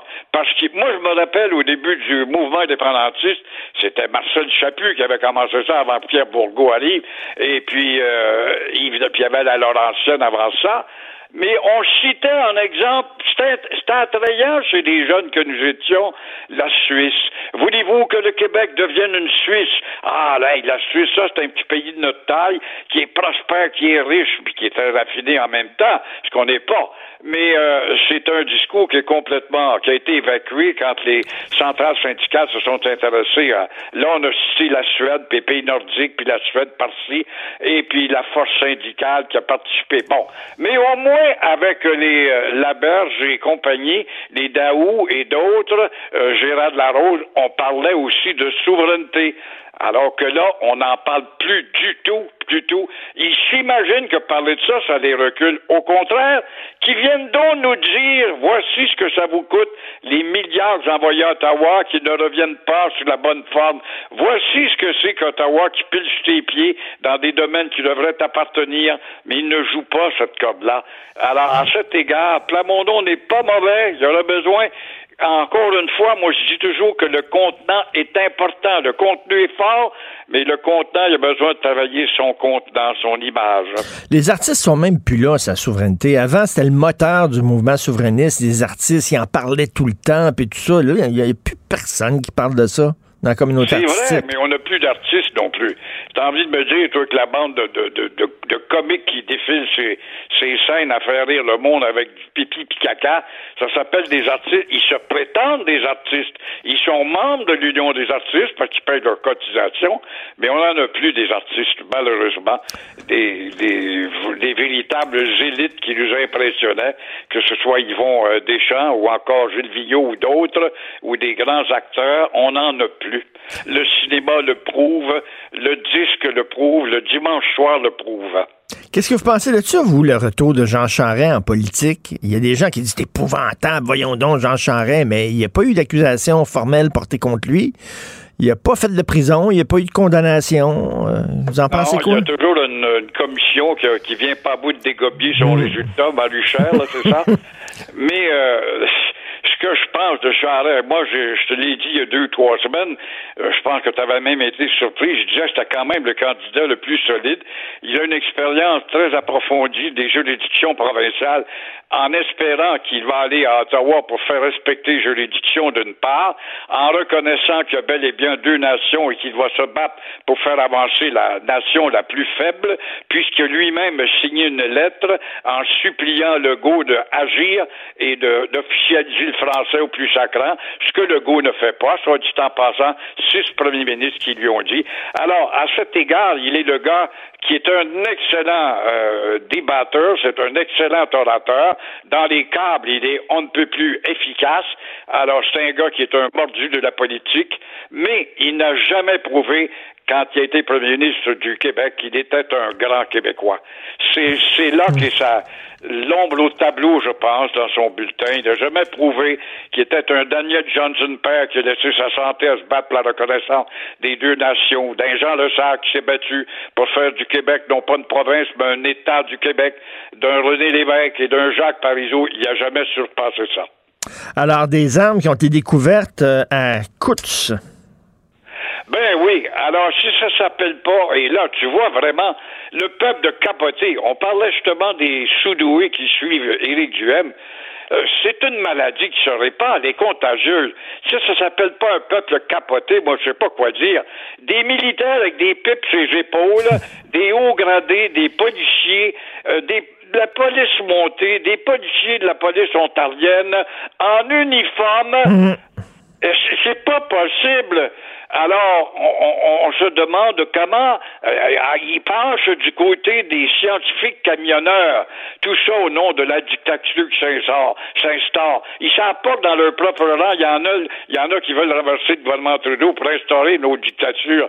Mais ça prouve, Richard, encore une fois, que le quotient intellectuel de la nation ne, euh, ne passe pas vraiment les critères d'embauche. Comment ces gars-là, dans l'armée, dans la police, être embauchés? Ils ont dû passer des tests de psychologie, des évaluations de leurs émotions, l'élargissement de leur culture. Non, faut croire que ça n'existait pas. Et euh, tout ça, ils sont rentrés à des hauts postes dans l'armée pour émettre des commentaires genre, hey, écoute, t'es en uniforme, tu représentes le gouvernement. Chers Canadiens, vous êtes fait leurrer par le gouvernement, la dictature à Trudeau. Par contre, ces défaillants inte- intellectuels ne s'attardent pas sur les fanatiques au sein euh, des convois de véhicules qui veulent carrément renverser le gouvernement. Alors oui, le public n'a pas toutes les informations, comme a dit une avocate défendresse des droits. Mais là où peut-être on peut peut-être s'inquiéter, c'est de savoir si la charte des libertés de, de Trudeau, qui a remplacé ça par la charte justement de la de la de, de, de- l'urgence, euh, ah, voyons, c'est pas la charte de la, la mesure, la mesure d'urgence. oui, la mesure. La loi des mesures d'urgence. Euh, on peut se demander si elle ne va pas rester là Mais- une fois la crise terminée, parce qu'on va dire qu'il y a encore beaucoup d'éléments dangereux dans le Canada. Mais il faudrait euh, rappeler à ces policiers-là de la GRC, entre autres, que leur rôle, c'est d'appliquer les lois. Euh, leur opinion sur les lois, on s'en fout. Leur rôle, c'est d'appliquer les lois. Puis s'ils sont pas contents, s'ils sont pas d'accord avec les lois qu'ils doivent appliquer, ben, qu'ils qu'ils- qu'ils aillent au bout de leur raisonnement puis qu'ils aient le courage de démissionner. C'est que ces gens-là, ils ont- ils n'ont même pas le courage de démissionner. derrière une pelle pour prouver que tu rentres dans la police, c'est pour obéir aux institutions pour lesquelles tu as Mmh. voté promesse. Alors, je regrette infiniment, mais ces gens-là se sont exhibés quand même sur l'Internet devant certains écrans. Alors, il y a quelque chose qui, qui déraille là, et c'est le quotient intellectuel général qui baisse constamment. Merci Gilles. À demain. À demain. Au revoir. Pour une écoute en tout temps, ce commentaire de Gilles Proux est maintenant disponible dans la section balado de l'application ou du site cube.radio. Cube Radio. Tout comme la série podcast de Gilles Proux, la radio, premier influenceur. Découvrez dans ce balado comment la radio a influencé le monde moderne tel qu'on le connaît d'hier à aujourd'hui. La chronique argent. Une vision des finances pas comme les autres. Alors, qu'est-ce qui se passe à Saint-Donat, Yves Daou? C'est mieux que ça soit à Saint-Donat qu'à Saint-Lin. Écoute, euh, euh, on en a parlé beaucoup, euh, Richard, là, de ce qu'on appelle la crypto-monnaie. Et la crypto-monnaie, là, pour que ça fonctionne, ça prend ce qu'on appelle des mineurs. Des mineurs, c'est un appareil qui fait des calculs euh, automatiques. Puis ça, c'est mis dans des grands centres. Puis là, ça roule toute la journée. Puis ça prend beaucoup d'électricité. Alors, tu te rappelleras que... Puis ça chauffe, hein, ça chauffe, là, puis il y a- il y, a tout un système de refroidissement, là, justement, c'est très complexe. là. Oui, puis là, l'affaire, c'est que Hydro-Québec, à l'époque de Éric Martel, euh, celui qui avait parlé de la spirale de la mort pour Hydro-Québec, là, à ce moment-là, il nageait dans les surplus d'électricité. Puis là, il avait dit on ouvre la porte au Québec, là, les centres des données, les crypto-monnaies, etc. Et là, au moment où on s'est retrouvé dans des situations où on avait moins de surplus euh, électrique, et donc là, le gouvernement a commencé à dire là, on va réduire là, toutes les demandes de crypto-monnaies, d'usines de crypto-monnaies. On va leur dire là, oubliez ça, là, on va en donner de moins en moins d'électricité. Alors, il y a eu des projets, il y a eu un projet à Bitfarm à Sherbrooke, là, où les citoyens, là, depuis trois ans, endurent ce bruit-là dans leur, euh, dans, dans- à Magog. Et là, il y a un projet, écoute, qui arrive à Saint-Donat, une compagnie qui s'appelle Nouveau Énergie, qui va installer, imagine-toi, une ferme de crypto-monnaie avec un campus. Écoute, il y a des serres pour faire chauffer, pour faire euh, la culture de légumes. Écoute, un projet de 165 millions de dollars. Écoute, là, les citoyens, quand ils ont vu ça, ont commencé à regarder, mais voyons, ils étaient comme un peu sceptiques. Euh, puis ils sont venus présenter ce projet-là. Et donc, euh, évidemment, nous, on a contacté les investisseurs et là, on, en a appris un peu plus. Donc, ce qui est intéressant, c'est que un des, des, des, des, actionnaires de tout ça, imagine-toi, une firme qui est basée aux îles Caïmans, euh, au Bahamas.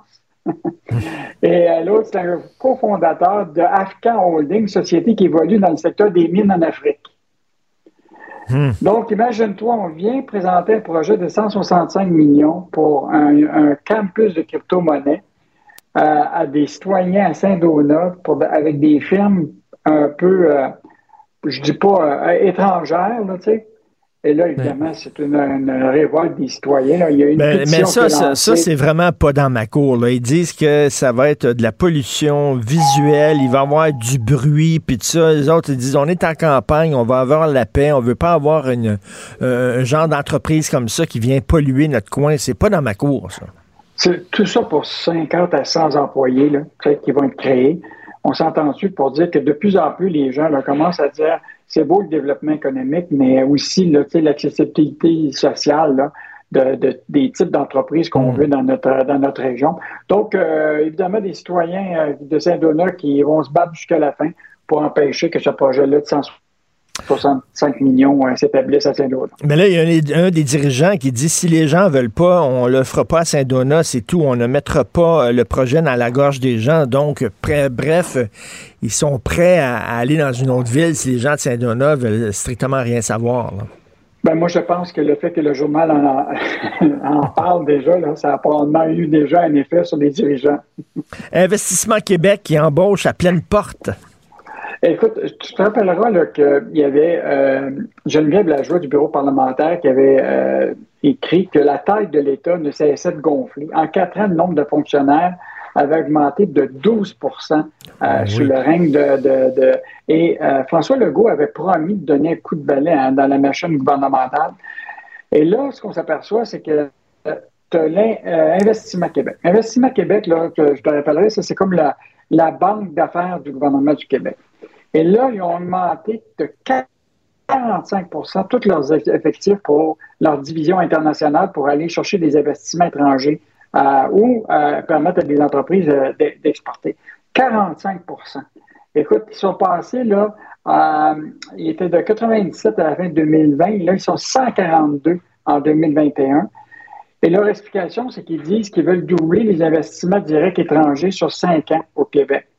Alors, ce qui est intéressant, c'est que quand on a regardé tous les investissements étrangers qui ont été comptabilisés l'année dernière par, euh, euh, par notre journaliste Sylvain Larocque, 85% des investissements étaient des réinvestissements effectués par des, des multinationales qui étaient déjà là.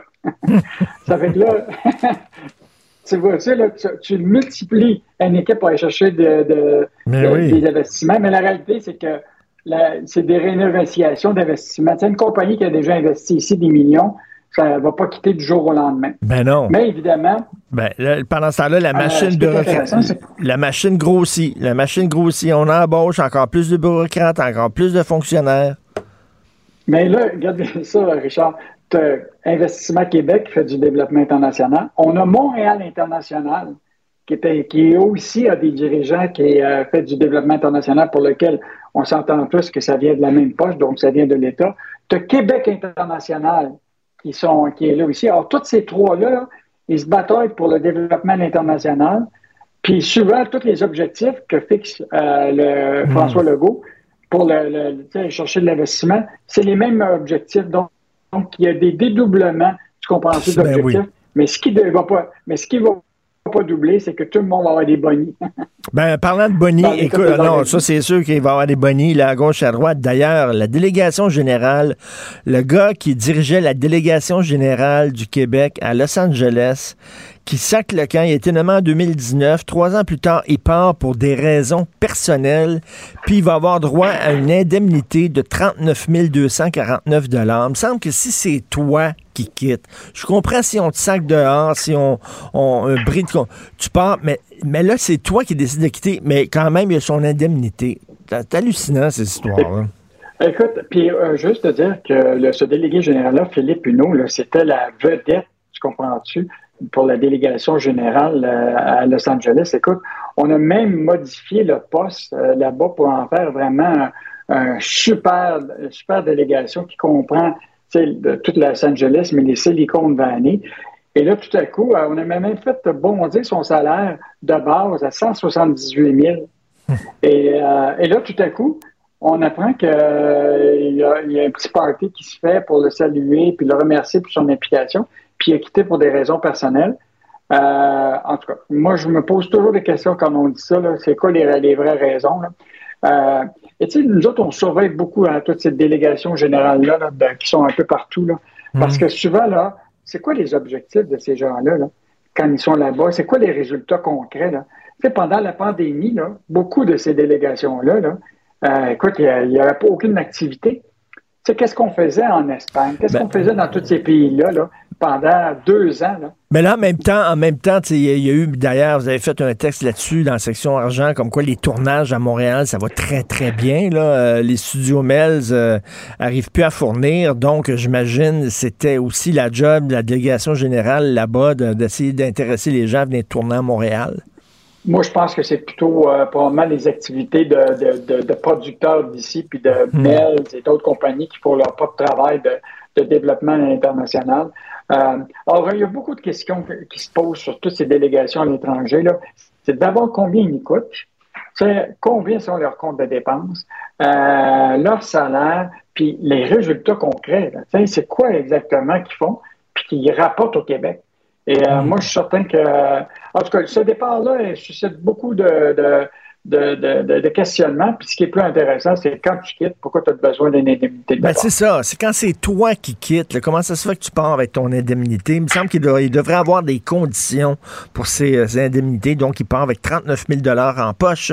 Puis les raisons personnelles, c'est large. hein. Et quand tu veux pas dire pourquoi tu pars, là, tu dis tout le temps, c'est pour des raisons personnelles. On le sait. Là. Merci Yves Darou. On se reparle demain. Salut. OK. Pendant que votre attention est centrée sur vos urgences du matin, vos réunions d'affaires du midi, votre retour à la maison ou votre emploi du soir, celle de Desjardins Entreprises est centrée sur plus de 400 000 entreprises à toute heure du jour. Grâce à notre connaissance des secteurs d'activité et à notre accompagnement spécialisé, nous aidons les entrepreneurs à relever chaque défi pour qu'ils puissent rester centrés sur ce qui compte, le développement de leur entreprise. Ici Ricardo. Et Émilie, marchand d'IGA. On a envie de vous inspirer à bien manger. À moins de 5 la portion. Suffit de repérer les produits valeurs sûres et de les cuisiner avec une de nos recettes. Les valeurs sûres, c'est bien pensé, hein? Bien sûr! Détails sur IGA.net. Confrontant, dérangeant, divertissant. Richard Martineau, il brave l'opinion publique depuis plus de trois décennies.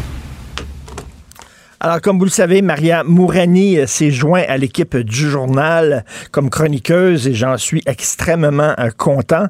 Euh, Maria Mourani, vous le savez, est une criminologue très respectée, puis on s'entend que le crime est un dossier assez chaud à Montréal ces temps-ci, mais elle va discuter aussi de plein d'autres choses et aujourd'hui, elle signe une chronique très intéressante sur la DPJ. On dit qu'il faut prendre en compte l'intérêt de l'enfant lorsqu'on prend des décisions. Est-ce qu'on retire l'enfant? Ou pas de son milieu familial?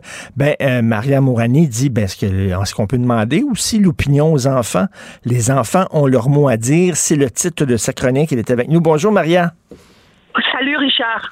Bon, ben, bienvenue dans l'équipe du journal. Merci. Je trouve que c'est une excellente nouvelle, très bonne recrue. Euh, donc, euh, les enfants ont leur mot à dire et effectivement, on entend ça. Il faut, faut tenir compte de l'intérêt de l'enfant. Euh, et euh, Maria, ce que, ce que tu dis, c'est que ben, il faudrait peut-être leur demander s'ils veulent rester dans la famille ou s'ils veulent partir. Oui, tout à fait. C'est-à-dire, il faudrait, il faut les impliquer dans toutes les étapes.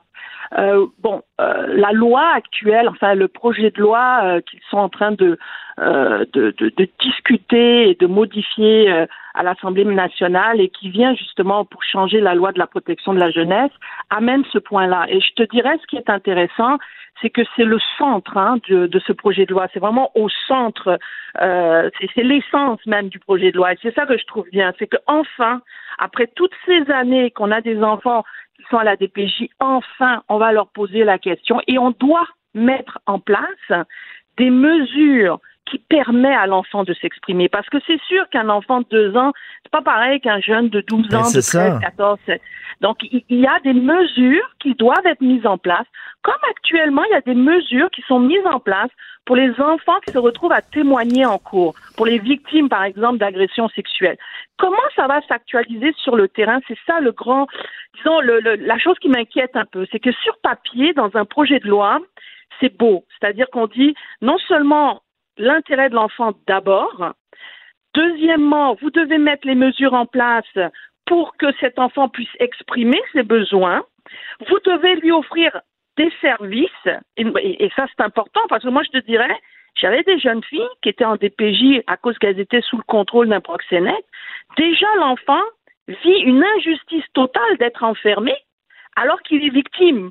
tu sais, pour eux, là, les filles, là, elles sont là, elles me disent, ouais, mais là, là, lui, là, il mène la belle vie dehors, pendant que moi, je suis là, enfermée à devoir écrire des réflexions comme si j'étais moi-même une criminelle. Donc, déjà, ces enfants-là vivent une injustice. Mais en plus de ça, pour avoir les services d'un psychologue, ça prenait des mois. Moi, j'avais des filles, ça faisait six mois qu'elles étaient à DPJ, puis il y avait pas, elle n'avait pas encore vu le psychologue une fois. Donc, il y, a, il y a plein de, il y a plein de détails dans l'actualisation de la loi, moi qui, qui que, que je me dis comment ils vont faire, c'est quoi, c'est quoi les balises qu'ils vont mettre en place d'abord pour évaluer l'intérêt de l'enfant? Parce que ça là, c'est pas une, c'est pas une petite affaire. Oui, tu peux parler à un enfant, puis il, il va te dire qu'est-ce qu'il, qu'est-ce qu'il veut, il veut être avec maman, et puis il veut la voir plus souvent, etc. Mais comment toi, en tant qu'institution, tu balises l'évaluation Exactement, parce que là, c'est bien beau de dire ça, faut prendre en compte l'intérêt de l'enfant, puis il faut demander à l'enfant euh, qu'est-ce qu'il en pense lui, mais bon, c'est plus complexe que ça, c'est-à-dire que à partir de quel âge on dit euh, soudainement on prend en considération son avis, ou alors là, il est trop jeune, on ne prend pas en considération. Demander aussi à ses parents, à l'enfant de choisir, veux-tu rester, veux-tu partir, c'est peut-être le mettre dans une position aussi qui est extrêmement douloureuse aussi, là. On demande à l'enfant de faire un choix, c'est pas facile, ça. Ben, moi, je te dirais, euh, tu as tout à fait raison. D'une part, c'est pas facile, mais dans, je veux, je veux pas dire de chiffres, mais moi, la majorité des jeunes que j'ai pu rencontrer, ils veulent toujours être avec leurs parents. Ils veulent toujours. Alors, un enfant, il, il- il va te dire qu'il veut aller avec ses parents. Alors, c'est là que moi, je me dis, il faut faire le dosage de ce que l'intérêt de l'enfant. Il y a l'opinion de l'enfant, il y a la situation, donc euh, tu dois adresser la situation. Est-ce que c'est un parent, par exemple, parce qu'il y a, y y beaucoup de parents qui sont, euh, disons, qui euh, ont des difficultés, mais de manière temporaire. Moi, moi j'ai- pas mal de parents comme ça qui m'interpellent dans ma pratique, qui eux sont, euh, disons, à un moment donné dans leur vie, il y a eu une dépression, il y a eu un divorce, il y a eu un moment, euh, une perte de job.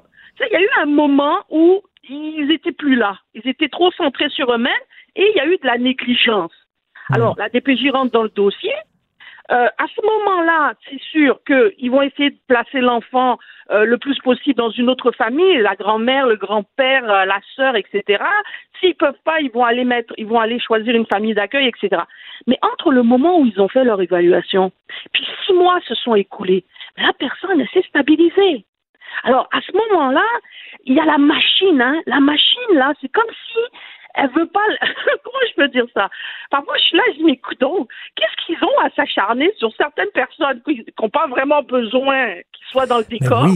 Puis il y en a d'autres là qui sont dans des parents atroces où il faut intervenir. Donc parfois il y a des incohérences. Oui, tout à fait. On, on- bon, on connaît tous euh, l'avocate Valérie Assouline qui est très active, là, puis euh, souvent euh, elle se choque parce qu'elle dit on, on retire l'enfant d'un milieu familial et comme tu dis, euh, Maria, c'était temporaire. Là. Il y a eu un problème dans la famille à un moment donné, mais c'est pas fondamentalement des mauvais parents, mais seulement on retire l'enfant. Et, et comme tu le dis aussi, l'enfant va choisir sa, sa- famille, même si, hein, des fois, même si les enfants sont battus, maltraités, puis mal aimés, l'enfant va quand même décider vouloir rester avec papa et maman. Euh, c'est à nous à penser, bon, qu'il y a, il y a ce que l'enfant veut, mais il y a ce qui est bon pour l'enfant aussi, qui est peut-être pas nécessairement la même chose. Tout à fait, tout à fait. Mais je te dirais aussi tenir compte euh, de la vie des parents. Parce que moi, ce que je constate, c'est qu'il y a deux types d'acteurs qui sont plus ou moins écoutés. L'enfant et le parent. Parce que le parent qui a, euh, disons, perdu, on, on le perçoit un peu comme quelqu'un qui a failli un peu à son devoir de parent. Donc, il, il est, il, il est pas, parfois, il n'est pas très considéré. Puis c'est ça qui est dommage, c'est que quand la famille, euh, que ce soit un parent monoparental ou biparental, il y a quand même un certain équilibre, c'est revenu. C'est sûr, c'est fragile, ils ont peut-être besoin encore de support, mais, mais pas un support euh, du style, euh, tu viens à la, à- tu, tu, tu, tu as des visites supervisées ou euh, euh, surveillées par la DPJ de trop près, etc. C'est-à-dire que il faut, il faut pouvoir faire cet équilibre-là, mais que la machine puisse s'adapter au fur et à mesure de l'évolution. Et ça, c'est dur, parce que les évaluations qu'ils font au temps zéro quand ils rencontrent la personne le jour 1, et l'évaluation qu'ils vont faire après un an, ils ont peut-être vu la personne trois fois ou quatre fois. La mère, le père, euh, ils sont venus le, le visiter une fois par mois. Comment tu peux évaluer quelqu'un une fois par mois Puis Ça, c'est sans compter, c'est sans compter les, les personnes qui travaillent autour du parent, c'est-à-dire peut-être le parent il a un psy, euh, il a peut-être un psychiatre, il a peut-être un criminologue qui travaille avec lui, etc. Donc qui, qui l'aide à cheminer dans ses, disons dans ses dans ses limites euh, pour pouvoir l'aider à, à améliorer sa relation parent-enfant, mais travailler avec eux. Alors là. D'abord, il y a le, le fameux secret professionnel que moi je suis tenu, hein, et puis euh, et tous mes collègues aussi. Donc euh, nous, ça nous met des barrières pour pouvoir parler avec la DPJ. Si le parent il est méfiant envers la DPJ, il va pas accepter que je parle à la DPJ, puis je le comprends. Il va pas accepter. Donc ça aussi c'est un problème. Euh, il faut faire l'équilibre entre le secret professionnel et la nécessité de l'intérêt pour l'enfant d'avoir l'information pour qu'il soit bien évalué parce que au bout du compte, faut pas qu'un enfant soit à la DPJ. Il faut pas. C'est la pire des choses pour un C'est enfant en, c'est en- c'est en dernier recours, vraiment en dernier ça. recours. Et là, on utilise ça trop souvent et pas comme euh, opinion de dernier, euh, comme euh, option de dernier recours. Tu sais, moi, je me suis séparé de la mère de mes filles. Euh, mes filles avaient 3 et 6 ans. Euh, évidemment, euh, mon ex voulait la, la, la garde, je voulais la garde, etc. Bon, puis à un moment donné, on s'est dit, ben, ils ont 3 et 6 ans, on va leur demander, on va demander à nos filles, oui. là, tu sais, il faut, faut, faut par- faire penser aux enfants, pas rien que penser à nous, euh, notre Mhm. intérêt à nous. On- bon, on, on s'est assis, puis on a parlé aux enfants, puis on a réglé ça. Mais, mais en fait, ce que tu poses des questions, tu n'as pas vraiment de solution, bien sûr, mais ce que tu dis, c'est que c'est bien beau dire on- il faut penser à l'intérêt de l'enfant, mais concrètement, comment ça va être balisé, ça? C'est ça la question que C'est tu ça. D'une part, il y a ça, il y a le fait de le concrétiser, mais l'autre élément que moi je trouve qui est très manquant dans ce, dans ce projet de loi, c'est l'imputabilité de la DPJ. C'est que oui, ils ont créé, ils vont créer un poste de directeur national euh, qui réunit tous les directeurs régionaux et puis qui regarde qu'est-ce qui va pas bien, et puis on va l'améliorer, euh, ce directeur à enquête. Mais c'est comme si je te disais, euh, la police qui fait le- qui fait l'enquête sur la police. Ok, Euh, oui, c'est bien. Ok, j'ai aucun problème avec ça. Mais il faut un organe externe qui va vraiment mettre ses deux mettre ses deux mains dans dans les dossiers et puis dire bon là là il y a vraiment un gros problème. Ouais, Puis les à fait. enfants ne peuvent pas attendre. Un organisme, Donc, actu- un organisme indépendant, puis ça prend plus de transparence aussi. hein. Ça, ça fait longtemps qu'on le dit. Il y a un manque fait. flagrant de transparence. Donc, euh, j'encourage les gens à lire ta chronique DPJ, les enfants ont leur mot à dire de la nouvelle recrue du journal, Maria Mourani. Merci, Maria. Merci, merci. Salut. Pendant que votre attention est centrée sur vos urgences du matin, vos réunions d'affaires du midi, votre retour à la maison Ou votre emploi du soir? Celle de Desjardins Entreprises est centrée sur plus de 400 000 entreprises à toute heure du jour. Grâce à notre connaissance des secteurs d'activité et à notre accompagnement spécialisé, nous aidons les entrepreneurs à relever chaque défi pour qu'ils puissent rester centrés sur ce qui compte, le développement de leur entreprise.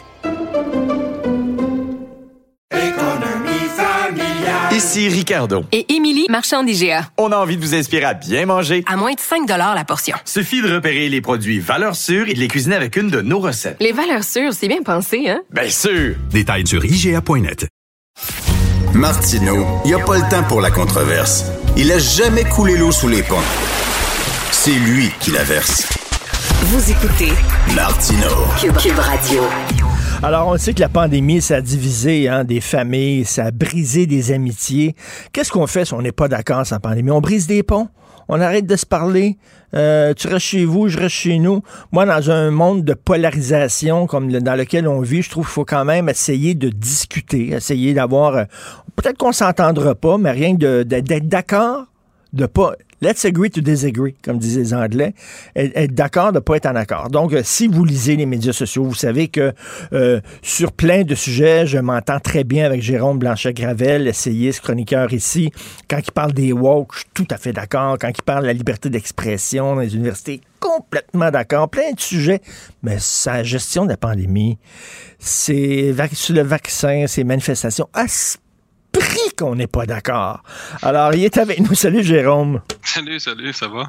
Oui, très bien. Bon, écoute, euh, tu as écrit euh, sur Facebook, il y a dans le mépris des camionneurs une certaine jalousie enfouie envers des gens qui osent s'affirmer. Et là, moi, je me dis, ben non, Jérôme, c'est un gars intelligent, je le connais, il est brillant.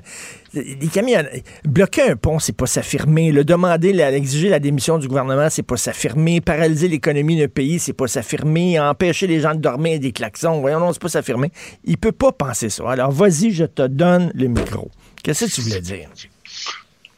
Ben écoute, dans tous les mouvements, d'abord, euh, il y a toujours des têtes brûlées. Faut pas se, se surprendre de ça. euh, que ce soit les gilets jaunes, que ce soit, les bolcheviks en Russie euh, dans les années dans les années 10. euh, je veux dire, je pense pas qu'il faut.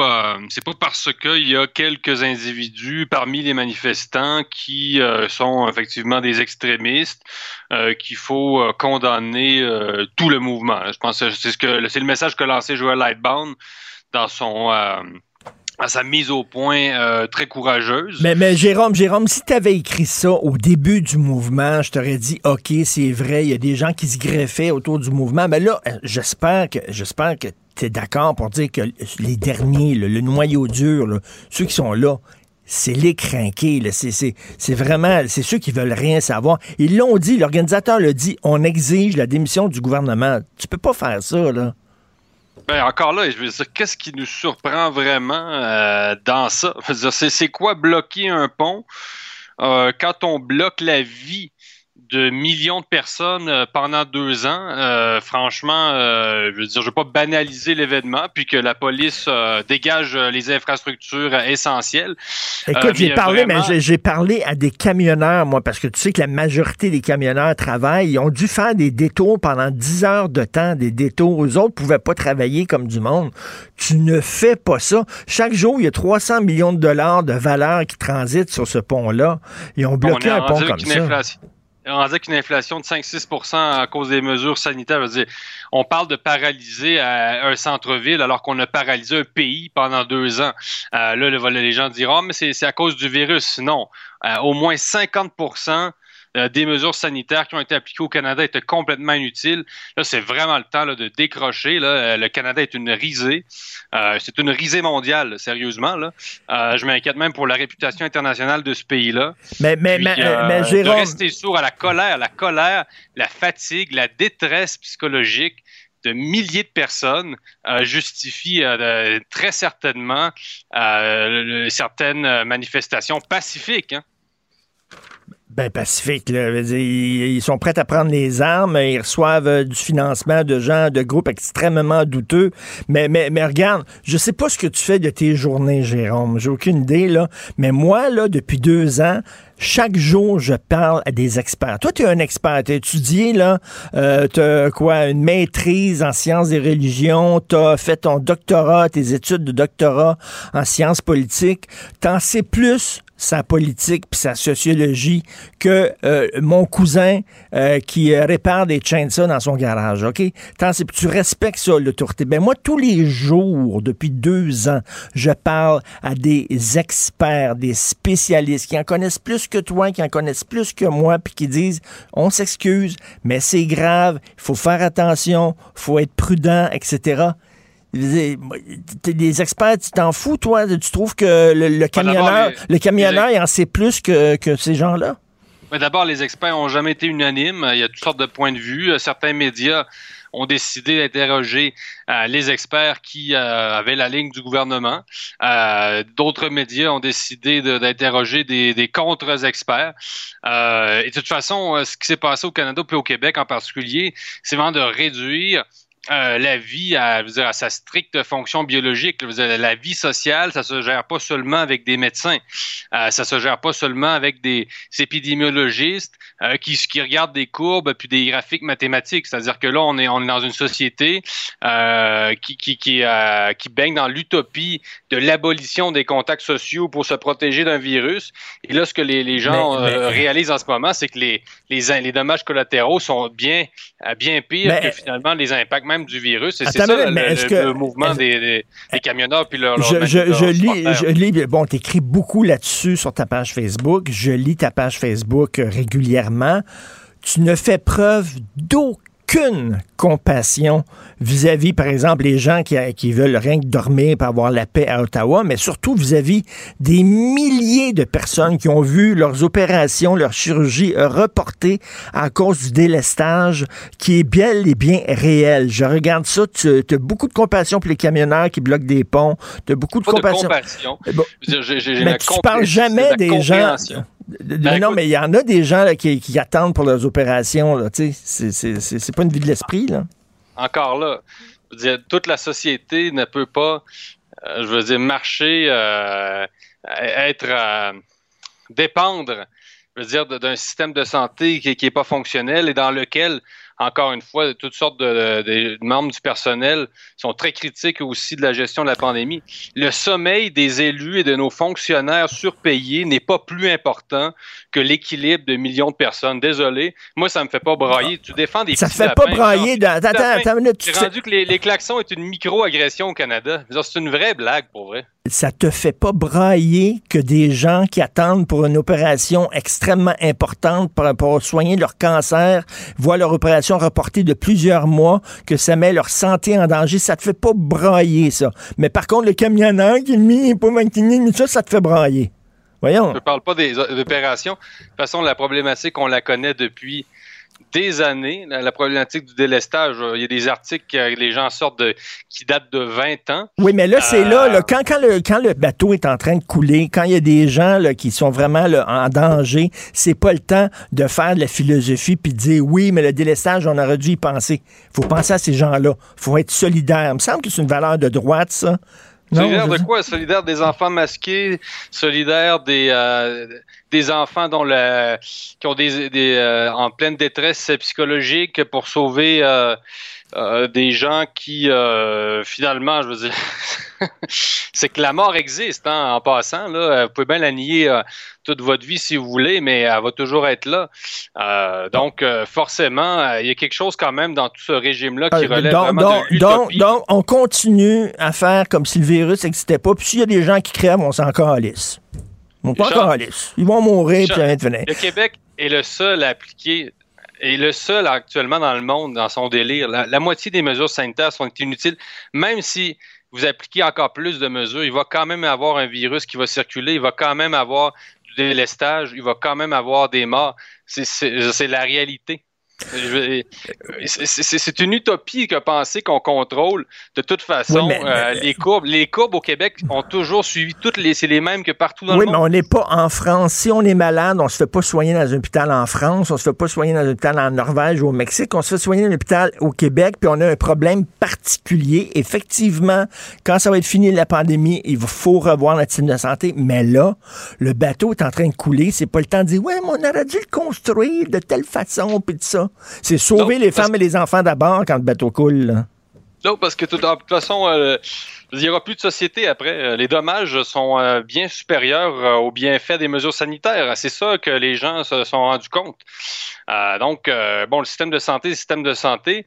Mais écoute, on a investi combien en publicité COVID pour dire aux gens de se laver les mains? 200 millions de dollars. Vous n'aurez pas pu construire une seule clinique dédiée au COVID à Montréal avec 200 millions de dollars. Les infirmières étrangères euh, qu'on n'est pas capable d'intégrer au système de santé parce que les fonctionnaires se, euh, on- on- en tout cas, font de l'obstruction. Je ne sais pas trop qu'est-ce qui se passe dans ce dossier-là, mais qu'est-ce qu'on fait de ce dossier? On, on nous dit qu'on est en état d'urgence, en état de guerre, etc. Puis les, les infirmières étrangères euh, ne, ne sont pas intégrées au système de santé. Il y a quand même quelques trucs qu'on aurait Oui. pu faire pour, euh, pour sauver les meubles quand même. Mais, mais tu trouves pas qu'on a un devoir de solidarité envers les gens qui sont victimes du délestage, des gens qui sont vulnérables, des gens qui sont malades? 160 000 euh, euh, euh, tests d'on- d'oncologie de, de, qui ont été reportés, etc. De- de- Moi, j'ai parlé là, souvent, je sais pas si toi tu le fais, mais moi, j'ai parlé souvent à des gens qui m'ont appelé puis qui disent ça fait des mois que j'attends pour une opération urgente. J'ai un cancer, c'est urgent. Ces gens-là capotent ben raide. On n'a pas le, le devoir de solidarité. Ben, envers mais ça. en- on fait quoi? Euh, dire on s'en cabane encore trois ans. euh, quand il va y avoir une, vague de grippe, on reste tous chez nous par solidarité. euh, je veux ça rime à rien. Toute la société ne, ne tourne pas autour d'un système de santé. C'est aussi simple que ça. Sinon, vous allez tuer la société et après ça, il restera plus rien. Je veux dire, après, c'est qu'on est réduit à, des, à une fonction strictement biologique. Il n'y a plus de vie sociale, il y a juste la vie biologique. Donc, crever, on s'en fout. Nous autres, ce qu'on veut, c'est aller dans un bar, puis dans un resto, puis that's it. Puis euh, si t'as à mourir, tu vas mourir, puis on s'en sac. Ben, c'est pas vraiment ça. Je veux dire, c'est- que le Québec euh, est, en, est en pleine psychose. Je veux dire, sortez. Il va falloir vraiment que le Québec décroche. Ça, C'est rendu gênant.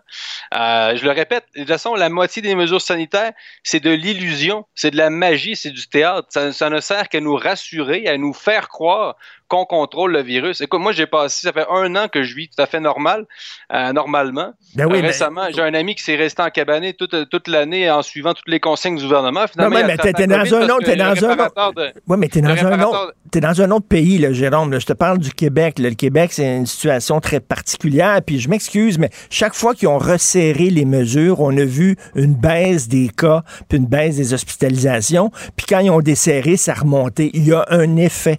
OK? Tu penses, tu penses-tu, toi, que le gouvernement euh, nous a euh, demandé de rester chez nous pour fermer des restaurants pour leur fun? Que François Legault était là, on va crisser plein de monde au chômage. Ben oui, pour des raisons strictement électoralistes. Le- Ce que, ce que fait le gouvernement Legault durant toute la crise, dès qu'il commence à se réveiller, c'est d'alimenter la peur pour offrir de la sécurité à des hypochondriaques euh, qui ont peur de tout, qui ont peur d'aller manger chez Normandin. C'est rendu qu'au Québec, on a peur de rentrer chez Jean Coutu. C'est une risée mondiale. C'est Non, non, t'es en train de parler. Excuse-moi. T'es en Là, c'est un complot, là. Euh, vraiment, le go, le go, il a fait ça là, pour. euh, tu penses-tu que lui, il, il- ça- c'est bon bah, pour sa politique à lui? Il a fait ça, donc, pour arriver à, à faire peur. Il, fait, il alimente la peur de façon volontaire euh, pour arriver avec des mesures de sécurité pour nous contrôler. En, ben, en partie, en partie, euh, c'est un gouvernement qui suit les sondages, et c'est aussi parce que c'est un gouvernement qui suit les sondages euh, que qu'on annonce des, des assouplissements, etc. Parce que le Rick Duhem est en train de monter avec son parti. Euh, donc euh, oui, euh, les- l'électoralisme explique en grande partie euh, le, euh, la politique du gouvernement. Au début, les premiers mois de l'épidémie, c'était autre chose. On savait pas la force du virus. Les- Mais sais-tu pourquoi? six premiers mois, je te l'accorde. Six premiers mois, on, on est d'accord, on est sur la même longueur d'onde, mais à partir des, des, des euh, à partir de, de- des six mois et plus, euh, on a vu qu'on était dans une dynamique euh, complètement différente. Attends, mais là, sais-tu pourquoi il a pu euh, justement annoncer des assouplissements? Parce que les gens sont allés se faire vacciner, parce que les gens ont respecté les mesures sanitaires, parce que les gens ont fait Non, attention. Et c'est pour ça que finalement, les- le nombre d'hospitalisations a baissé. Et là, on peut se permettre d'ouvrir. C'est pas grâce aux camionneurs, là. Une vaccination, OK. euh, je me suis jamais non plus opposé à la vaccination.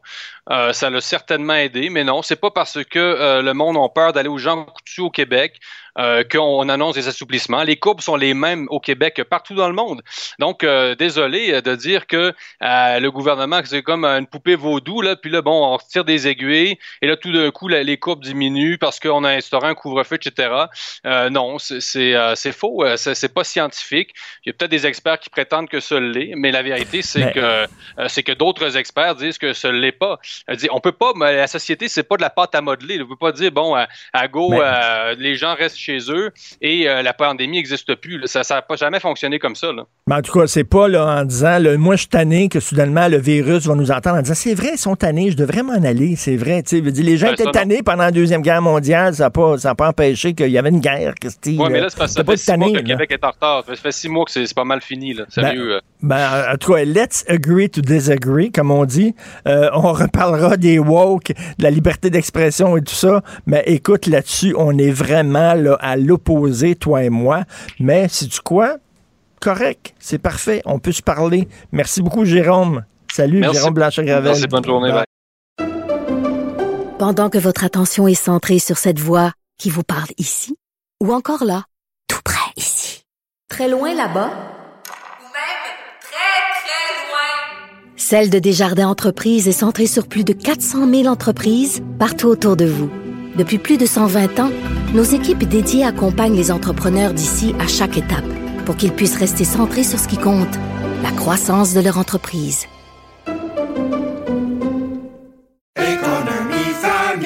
Ici Ricardo. Et Émilie, marchand d'IGA. On a envie de vous inspirer à bien manger. À moins de 5 la portion. Suffit de repérer les produits valeurs sûres et de les cuisiner avec une de nos recettes. Les valeurs sûres, c'est bien pensé, hein? Bien sûr! Détails sur IGA.net.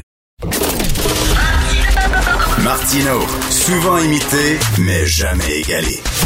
Vous écoutez Martino, Cube, Cube Radio.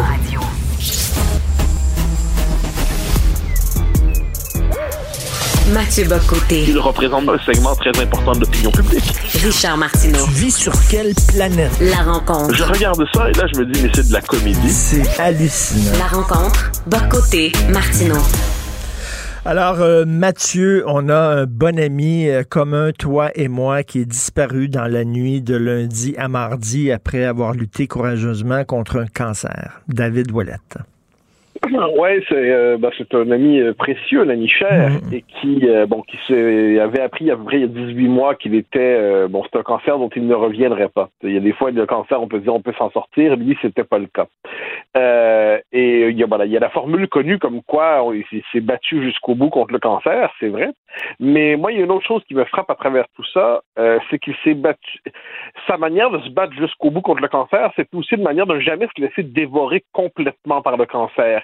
Il continuait de vivre, il continuait d'être habité par la vie publique. C'est un intellectuel, David.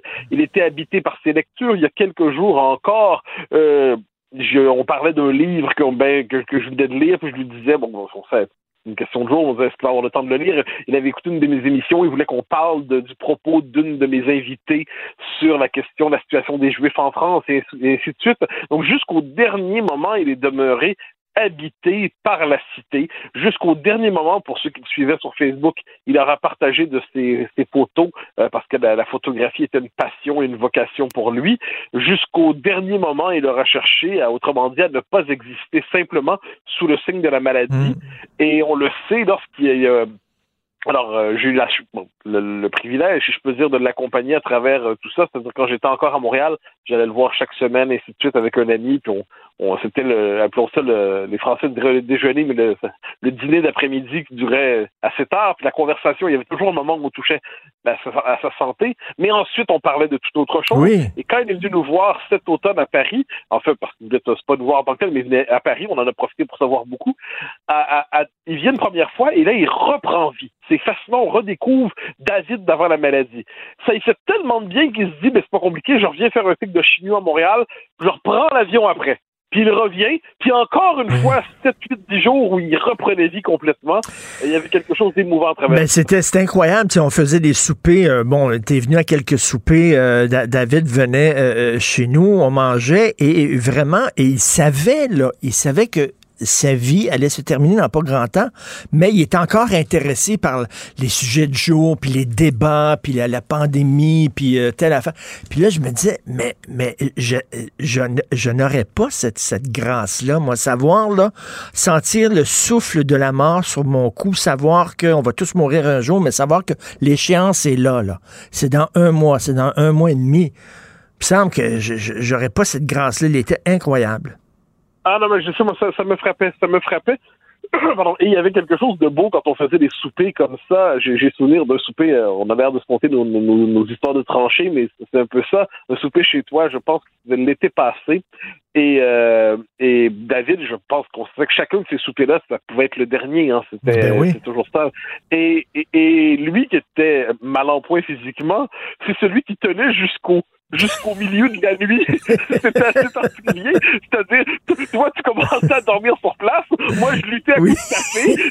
nos, nos, nos, nos, compagnes nous disaient, et puis lui, il était là, puis il continuait, puis il fumait, puis il jase, puis il buvait. C'est incroyable. Magnifique. Il y avait quelque chose de très beau là-dedans. Euh, la, la, la, vie, malgré tout, jusqu'au dernier moment, la vie cherche à imposer sa propre loi. Et, euh, et on l'a vu comme ça. Donc, Mais est-ce que tu penses, tu penses avoir cette, cette grâce-là, toi, cette, mon Dieu, non. je dirais presque légèreté face à, face non. à la mort? D'aucune manière, d'aucune manière. J'ai connu une épreuve de santé un peu, oui. un peu semblable, mais moins dramatique. Euh, moi, c'était un cancer, mais qui était euh, qu'on pouvait qu'on pouvait guérir, tout le moins espérer guérir, c'est ce qui est arrivé. Euh, quitte à quitte à ce qu'on me charcute une qu'on me charcute un peu, mais euh, j'étais hanté par la possibilité de ma disparition et ne voyais que cela. Alors que lui a été capable, euh, genre donc moi quand j'étais dans mes, mes deux mois très intenses, je ne lisais à peu près que sur le cancer ou sur, la, fin de la civilisation. Ça, c'était mon état d'esprit.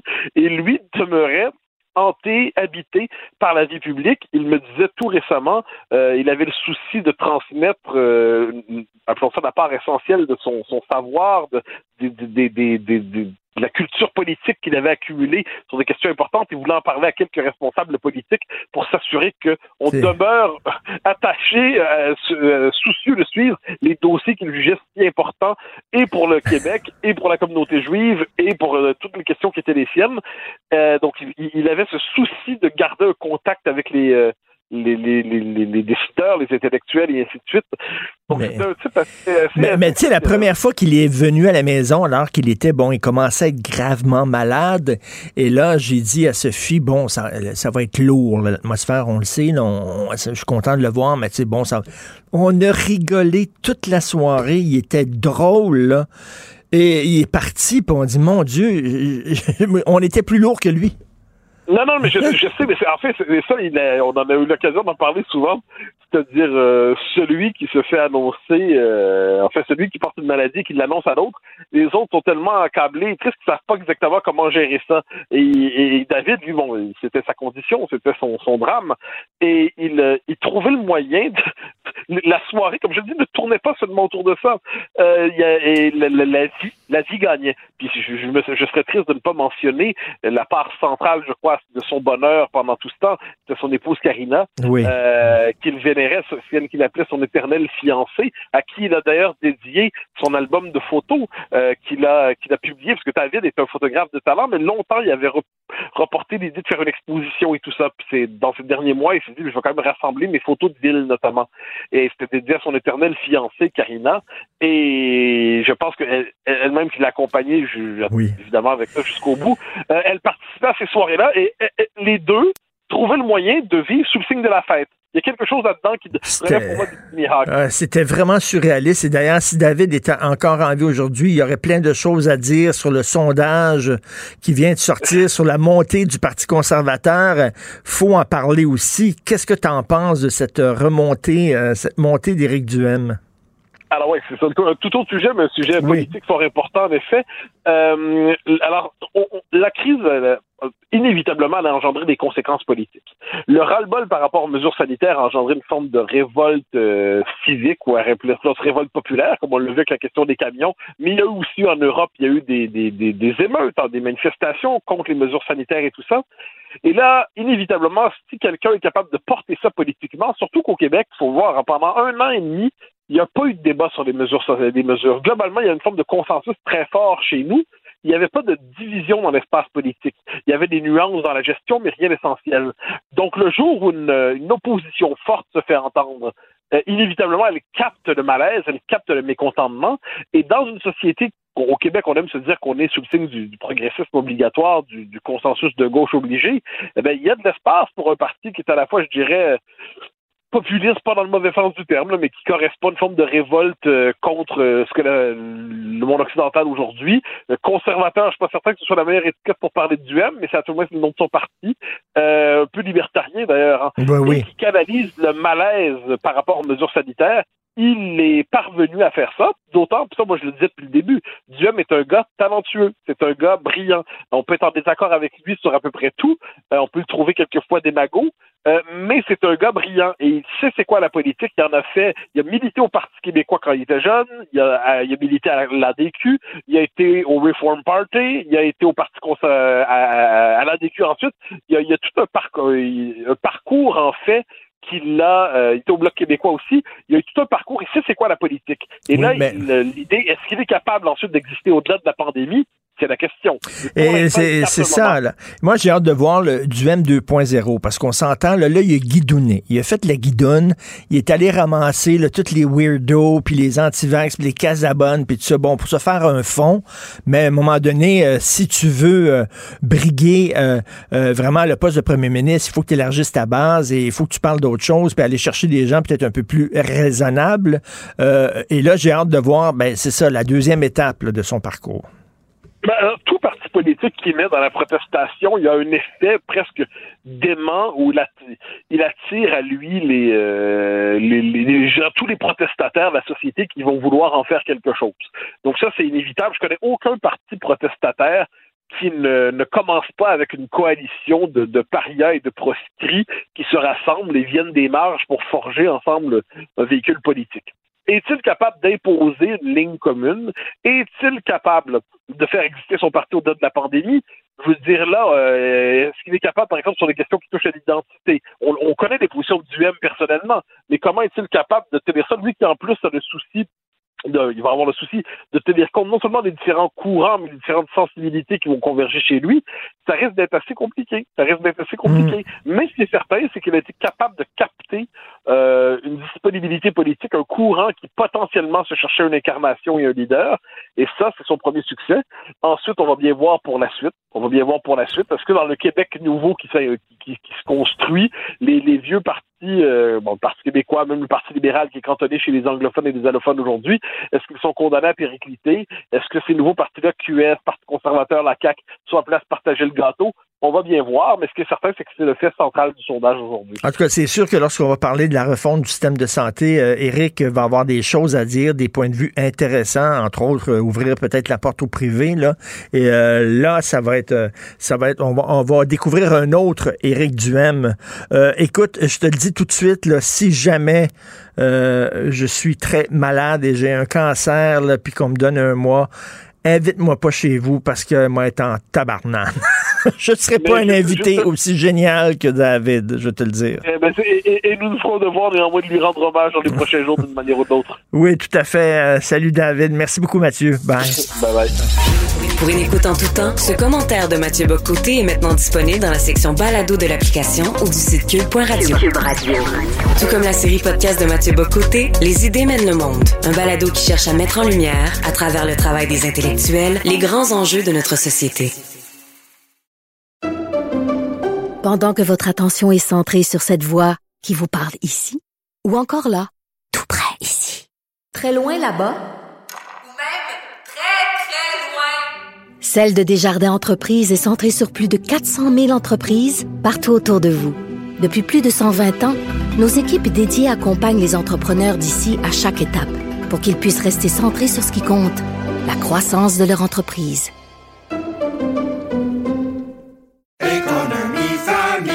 Ici Ricardo. Et Émilie, marchand d'IGA. On a envie de vous inspirer à bien manger. À moins de 5 la portion. Suffit de repérer les produits valeurs sûres et de les cuisiner avec une de nos recettes. Les valeurs sûres, c'est bien pensé, hein? Bien sûr! Détails sur IGA.net. Ben oui, on le sait. Martineau, ça n'a pas de bon sens comme il est bon. Vous écoutez Martineau. Cube Radio. Question quiz du jour. Est-ce que c'est une bonne idée de se débarrasser du passeport vaccinal si tôt que ça, le 14 mars? hein? Il y a des gens qui disent oui. J'ai lu euh, un texte dans la presse de Philippe Mercure, euh, un éditorial qui dit euh, le passeport vaccinal a atteint sa date d'expiration. Bon, il a joué son rôle, mais maintenant on est ailleurs. Il y a des gens qui, comme moi, craignent que c'est peut-être un peu trop tôt parce que c'est quand même un incitatif hein, pour pousser les gens à aller chercher leur troisième dose. Et si on enlève le passeport vaccinal, est-ce que la vaccination va plafonner? Euh, on en parle avec Romain Gagnon, qui est ingénieur, auteur, conférencier, euh, aime beaucoup la science. Il a écrit un gros ouvrage très intéressant, Et l'homme créa Dieu à son image, Euh, la religion vue par le spectre de la science. Romain est avec nous. Salut Romain. Bonjour. Euh, ben, tu as écrit une lettre ouverte, euh, justement, t'exhortais le gouvernement de ne pas abandonner le passeport vaccinal. Pourquoi, toi, c'est si important de le garder? Ah, je sentais ça venir, hélas. euh, J'ai envoyé ma, ma lettre samedi au devoir. Ils l'ont publié juste hier, mais le mal était fait déjà. Ah, ben écoute, euh, pensons juste à ce que ça a coûté euh, dans une grosse organisation comme la SEQ de mettre en place cette mesure-là. Euh, ça ne servirait pas de voir un système, une grosse organisation comme la SEQ. Euh, on, fait, le passeport aurait été en force, finalement, même pas un mois. Je trouve qu'on le gouvernement perd un peu la face. Depuis, l'automne, il fait la girouette. Moi, j'ai trouvé que depuis le début de la pandémie, en tout cas jusqu'à l'automne, le gouvernement Legault gérait bien la pandémie. Mais on dirait que depuis l'automne, c'est euh, volte-face après volte-face. On a annoncé qu'on allait forcer les employés de la santé à se vacciner. Finalement, on a abandonné ça. On a annoncé un impôt spécial pour les non-vaccinés. Finalement, on a abandonné ça. Là, on met à grand fracas un passeport vaccinal en place. Euh, c'est sûr que ce n'était pas une mesure qui devait durer éternellement. On savait tous qu'il y avait une date de péremption, mais, mais tout ce trouble-là, pour un mois, je trouve que le gouvernement perd la face. c'est pas sérieux, là. Euh, Et surtout, et surtout euh, d'autant plus, Romain, qu'on nous disait c'est tellement important, c'est important, c'est important. Et là, euh, quatre semaines plus tard, ça ne l'est plus. Euh, mais qu'est-ce qui a changé vraiment là, sur le terrain? Est-ce que le, le virus a disparu? Ben, pas. Si on se fie à l'INSPQ, quand on regarde les statistiques, hein, j'ai j'ai le tableau devant moi là, du 14 février, 56 morts. Euh, les données sont encore là. Il y a 12,2 fois plus de chances de se ramasser aux soins intensifs quand on n'est pas vacciné. Ça a été clairement établi que les non-vaccinés sont un vecteur de contamination beaucoup plus important que les gens vaccinés. Euh, les non-vaccinés engorgent les hôpitaux. Alors, regarde, il y a 8% de non-vaccinés dans la population. Il, y avait, il occupe 29% des lits d'hôpitaux. Donc, au fond, il y a un écart de 20 ici. Ça veut dire que, concrètement, là, tu as un lit sur cinq euh, dans les soins intensifs là, que- qui pourrait être euh, libéré là, si ces gens-là avaient été responsables socialement. Là. Et surtout qu'on nous dit, le, le, le nerf de la guerre, c'est la troisième dose. hein. On nous dit tout le temps, euh, deux doses de vaccin, c'est pas suffisant, t'es protégé à 60% trois doses, c'est beaucoup mieux. Donc, mais là, ça plafonne et c'était justement un outil pour encourager les gens à aller chercher leur troisième dose. Et ça fonctionnait. Ben on oui. a vu, les statistiques l'ont démontré, quand, à chaque fois que le gouvernement a annoncé des mesures, ça fonctionnait. Mais là, les gens les prennent pas au sérieux. Euh, Quand le gouvernement maintenant annonce des, des mesures, ils se disent Oh, pas grave, il va changer d'idée dans un mois. Ils ont raison. Puis, puis d'ailleurs, regarde, le fameux convoi là, en ligne sur Québec, pourquoi tu parles? Moi, mon opinion, c'est simple, c'est que Le gouvernement a prouvé que ça fonctionnait. L'intimidation fonctionnait. Vous pouvez bloquer nos frontières, vous pouvez occuper nos capitales. On fait rien, on est trop mou.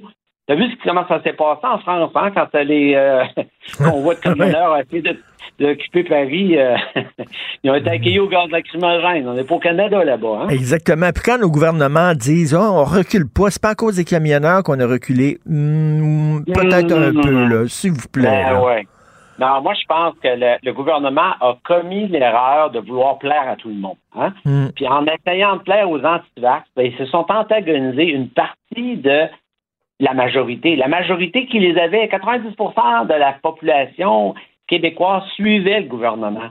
A fait des gros efforts, comme je dis dans mon article. On s'est vacciné une fois, deux fois, trois fois. On a, on, on- on a, on a cancellé des parties, on a cancellé des voyages. Euh, et on méritait au moins ça, peut-être, là, peut-être c'est une, euh, mauvaise consolation, mais de, de voir les, les, les, euh, les non-vaccinés s'arriver à la porte des restaurants puis tout ça. Hmm. Euh, ouais. Le message qu'on envoie en disant, ben là, on n'a plus besoin du passeport vaccinal, pour la, la- la- la majorité des gens, le message qu'ils vont comprendre, c'est que c'est fini. C'est terminé. C'est derrière nous. Puis qu'est-ce qu'on va faire, Richard, si euh, dans un mois, il y a un nouveau variant qui, qui, qui apparaît? Tu sais, ce qui use plus le moral des gens, c'est les allers-retours. Oui. Tu que tu mets une mesure en place, ça donne un coup. Ça, c'est un peu comme quand une compagnie annonce des licenciements. hein. La règle d'or, c'est que tu annonces tous tes licenciements d'un coup. Mais si tu en licence, mettons, 10% un mois donné, l'autre mois d'après, un autre 10% ainsi de suite, t'entretiens un climat d'anxiété qui est très, très néfaste. Mais malheureusement, c'est ça qui va arriver. Puis, puis écoute, je si, si, si jamais, là, il si jamais faut retourner en arrière et resserrer la vis, oublie ça, Romain. là. il va y avoir de la désobéissance civile là, majeure. Ben, clairement, clairement. Puis là, on use les gens là, avec les allers-retours comme ça, c'est la pire des choses. Là. Bordel, excusez, l'exprès, il est en place le passeport vaccinal. là. Ben on avait oui. dérangé tout. Alors, tu sais, qu'est-ce que ça. Pourquoi pas l'avoir laissé, mettons, jusqu'au mois d'avril, par Ben oui. exemple? là? Mettons qu'au mois d'avril, on serait descendu à cinq morts par semaine. Là, le gouvernement avait été crédible de dire, ben écoutez, garde, les statistiques supportent notre décision. On était à 56 morts, on est rendu à 5 morts. Ben là, on l'enlève, ça aurait très bien passé, puis le gouvernement, la, la population aurait compris. Puis les vaccinés se seraient dit, ben garde, nos efforts ont mené euh, quelque part. On a eu une solidarité sociale à deux vitesses, ben on a eu une, une liberté à deux vitesses. Et là, on nous dit, on nous dit, le, le gouvernement nous dit tout le temps, là, depuis le début de la pandémie, nos décisions sont basées sur la science. Toi qui es un gars de science, est-ce que tu trouves que c'était une décision basée sur la science ou une décision basée purement sur les sondages? Ben, honnêtement, je pense que depuis le début de la pandémie, oui, le gouvernement suivait la science. Là où, comme je le disais tantôt, là où c'est devenu moins scientifique, c'est à partir de l'automne, puis carrément, la décision qu'ils viennent de prendre en ce moment est aucunement scientifique. hein. Elle est, est- est électoraliste, politique, appelle-la comme tu veux, là. Mais il n'y a, a pas de base scientifique à la décision récente de- de- de- d'abolir le passeport vaccinal aussi prématurément, tant qu'à moi, là. Si ça avait été trois semaines, ben, trois semaines de plus, qu'est-ce que ça aurait fait, là? Les... Je sais pas. Est-ce qu'il y avait peur des manifs? Euh, J'imagine. Je sais pas. Il y a peut-être peur de la hausse de Éric Duhem dans les sondages, puis justement, ça l'a démontré aujourd'hui, là. Mais. Mais comme tu dis, mettre tout ça en place pour après ça l'enlever après un mois, c'est fini. Là. Après ça, on ne pourra plus remettre en place. Le, le, le yo-yo, les gens n'accepteront plus ça. Euh, Romain, merci beaucoup. On peut lire euh, ta lettre. Elle a été publiée dans Le Devoir, mais j'imagine sur le site Internet du Devoir, on peut la trouver. Puis il y a bien sûr ton livre Et l'homme créa Dieu à son image, une super brique très intéressante. Merci beaucoup, Romain Gagnon. Merci, Richard. Salut, merci. Alors, c'est tout pour moi. Là, Benoît est arrivé avec des il est allé au Canadian Tire, une quincaillerie, il est arrivé avec plein d'esprits de gugus, des, matériaux de construction. Ça a l'air qu'il va faire un bricolage tantôt. Benoît, il a oublié quelque chose. On fait de la radio. On fait de la radio. On ouait pas quand on fait de la radio. Ah, il va y avoir une caméra qui vont le filmer. Ah oui, ah oui, il va avoir une caméra, vous allez pouvoir le voir alors, aller sur le site de Cube Radio. C'est en idiot. C'est en idiot visuel, vous allez le voir. Il va faire un bricolage, je sais pas de quoi. J'ai bien hâte de voir ça. Merci beaucoup. Oui, c'est un gars qui est très, très bon avec ses mains. Je l'ai su une fois au chalet. Alors, merci à l'équipe formidable avec qui je travaille. Euh, Julien Boutier à la recherche, Maude Boutet, Florence Amoureux, euh, Alexandre Moranville, Wallet. Merci beaucoup à la réalisation, la régie, Jean-François Roy. On se reparle demain à 8 h. Passez une excellente... Cube Radio.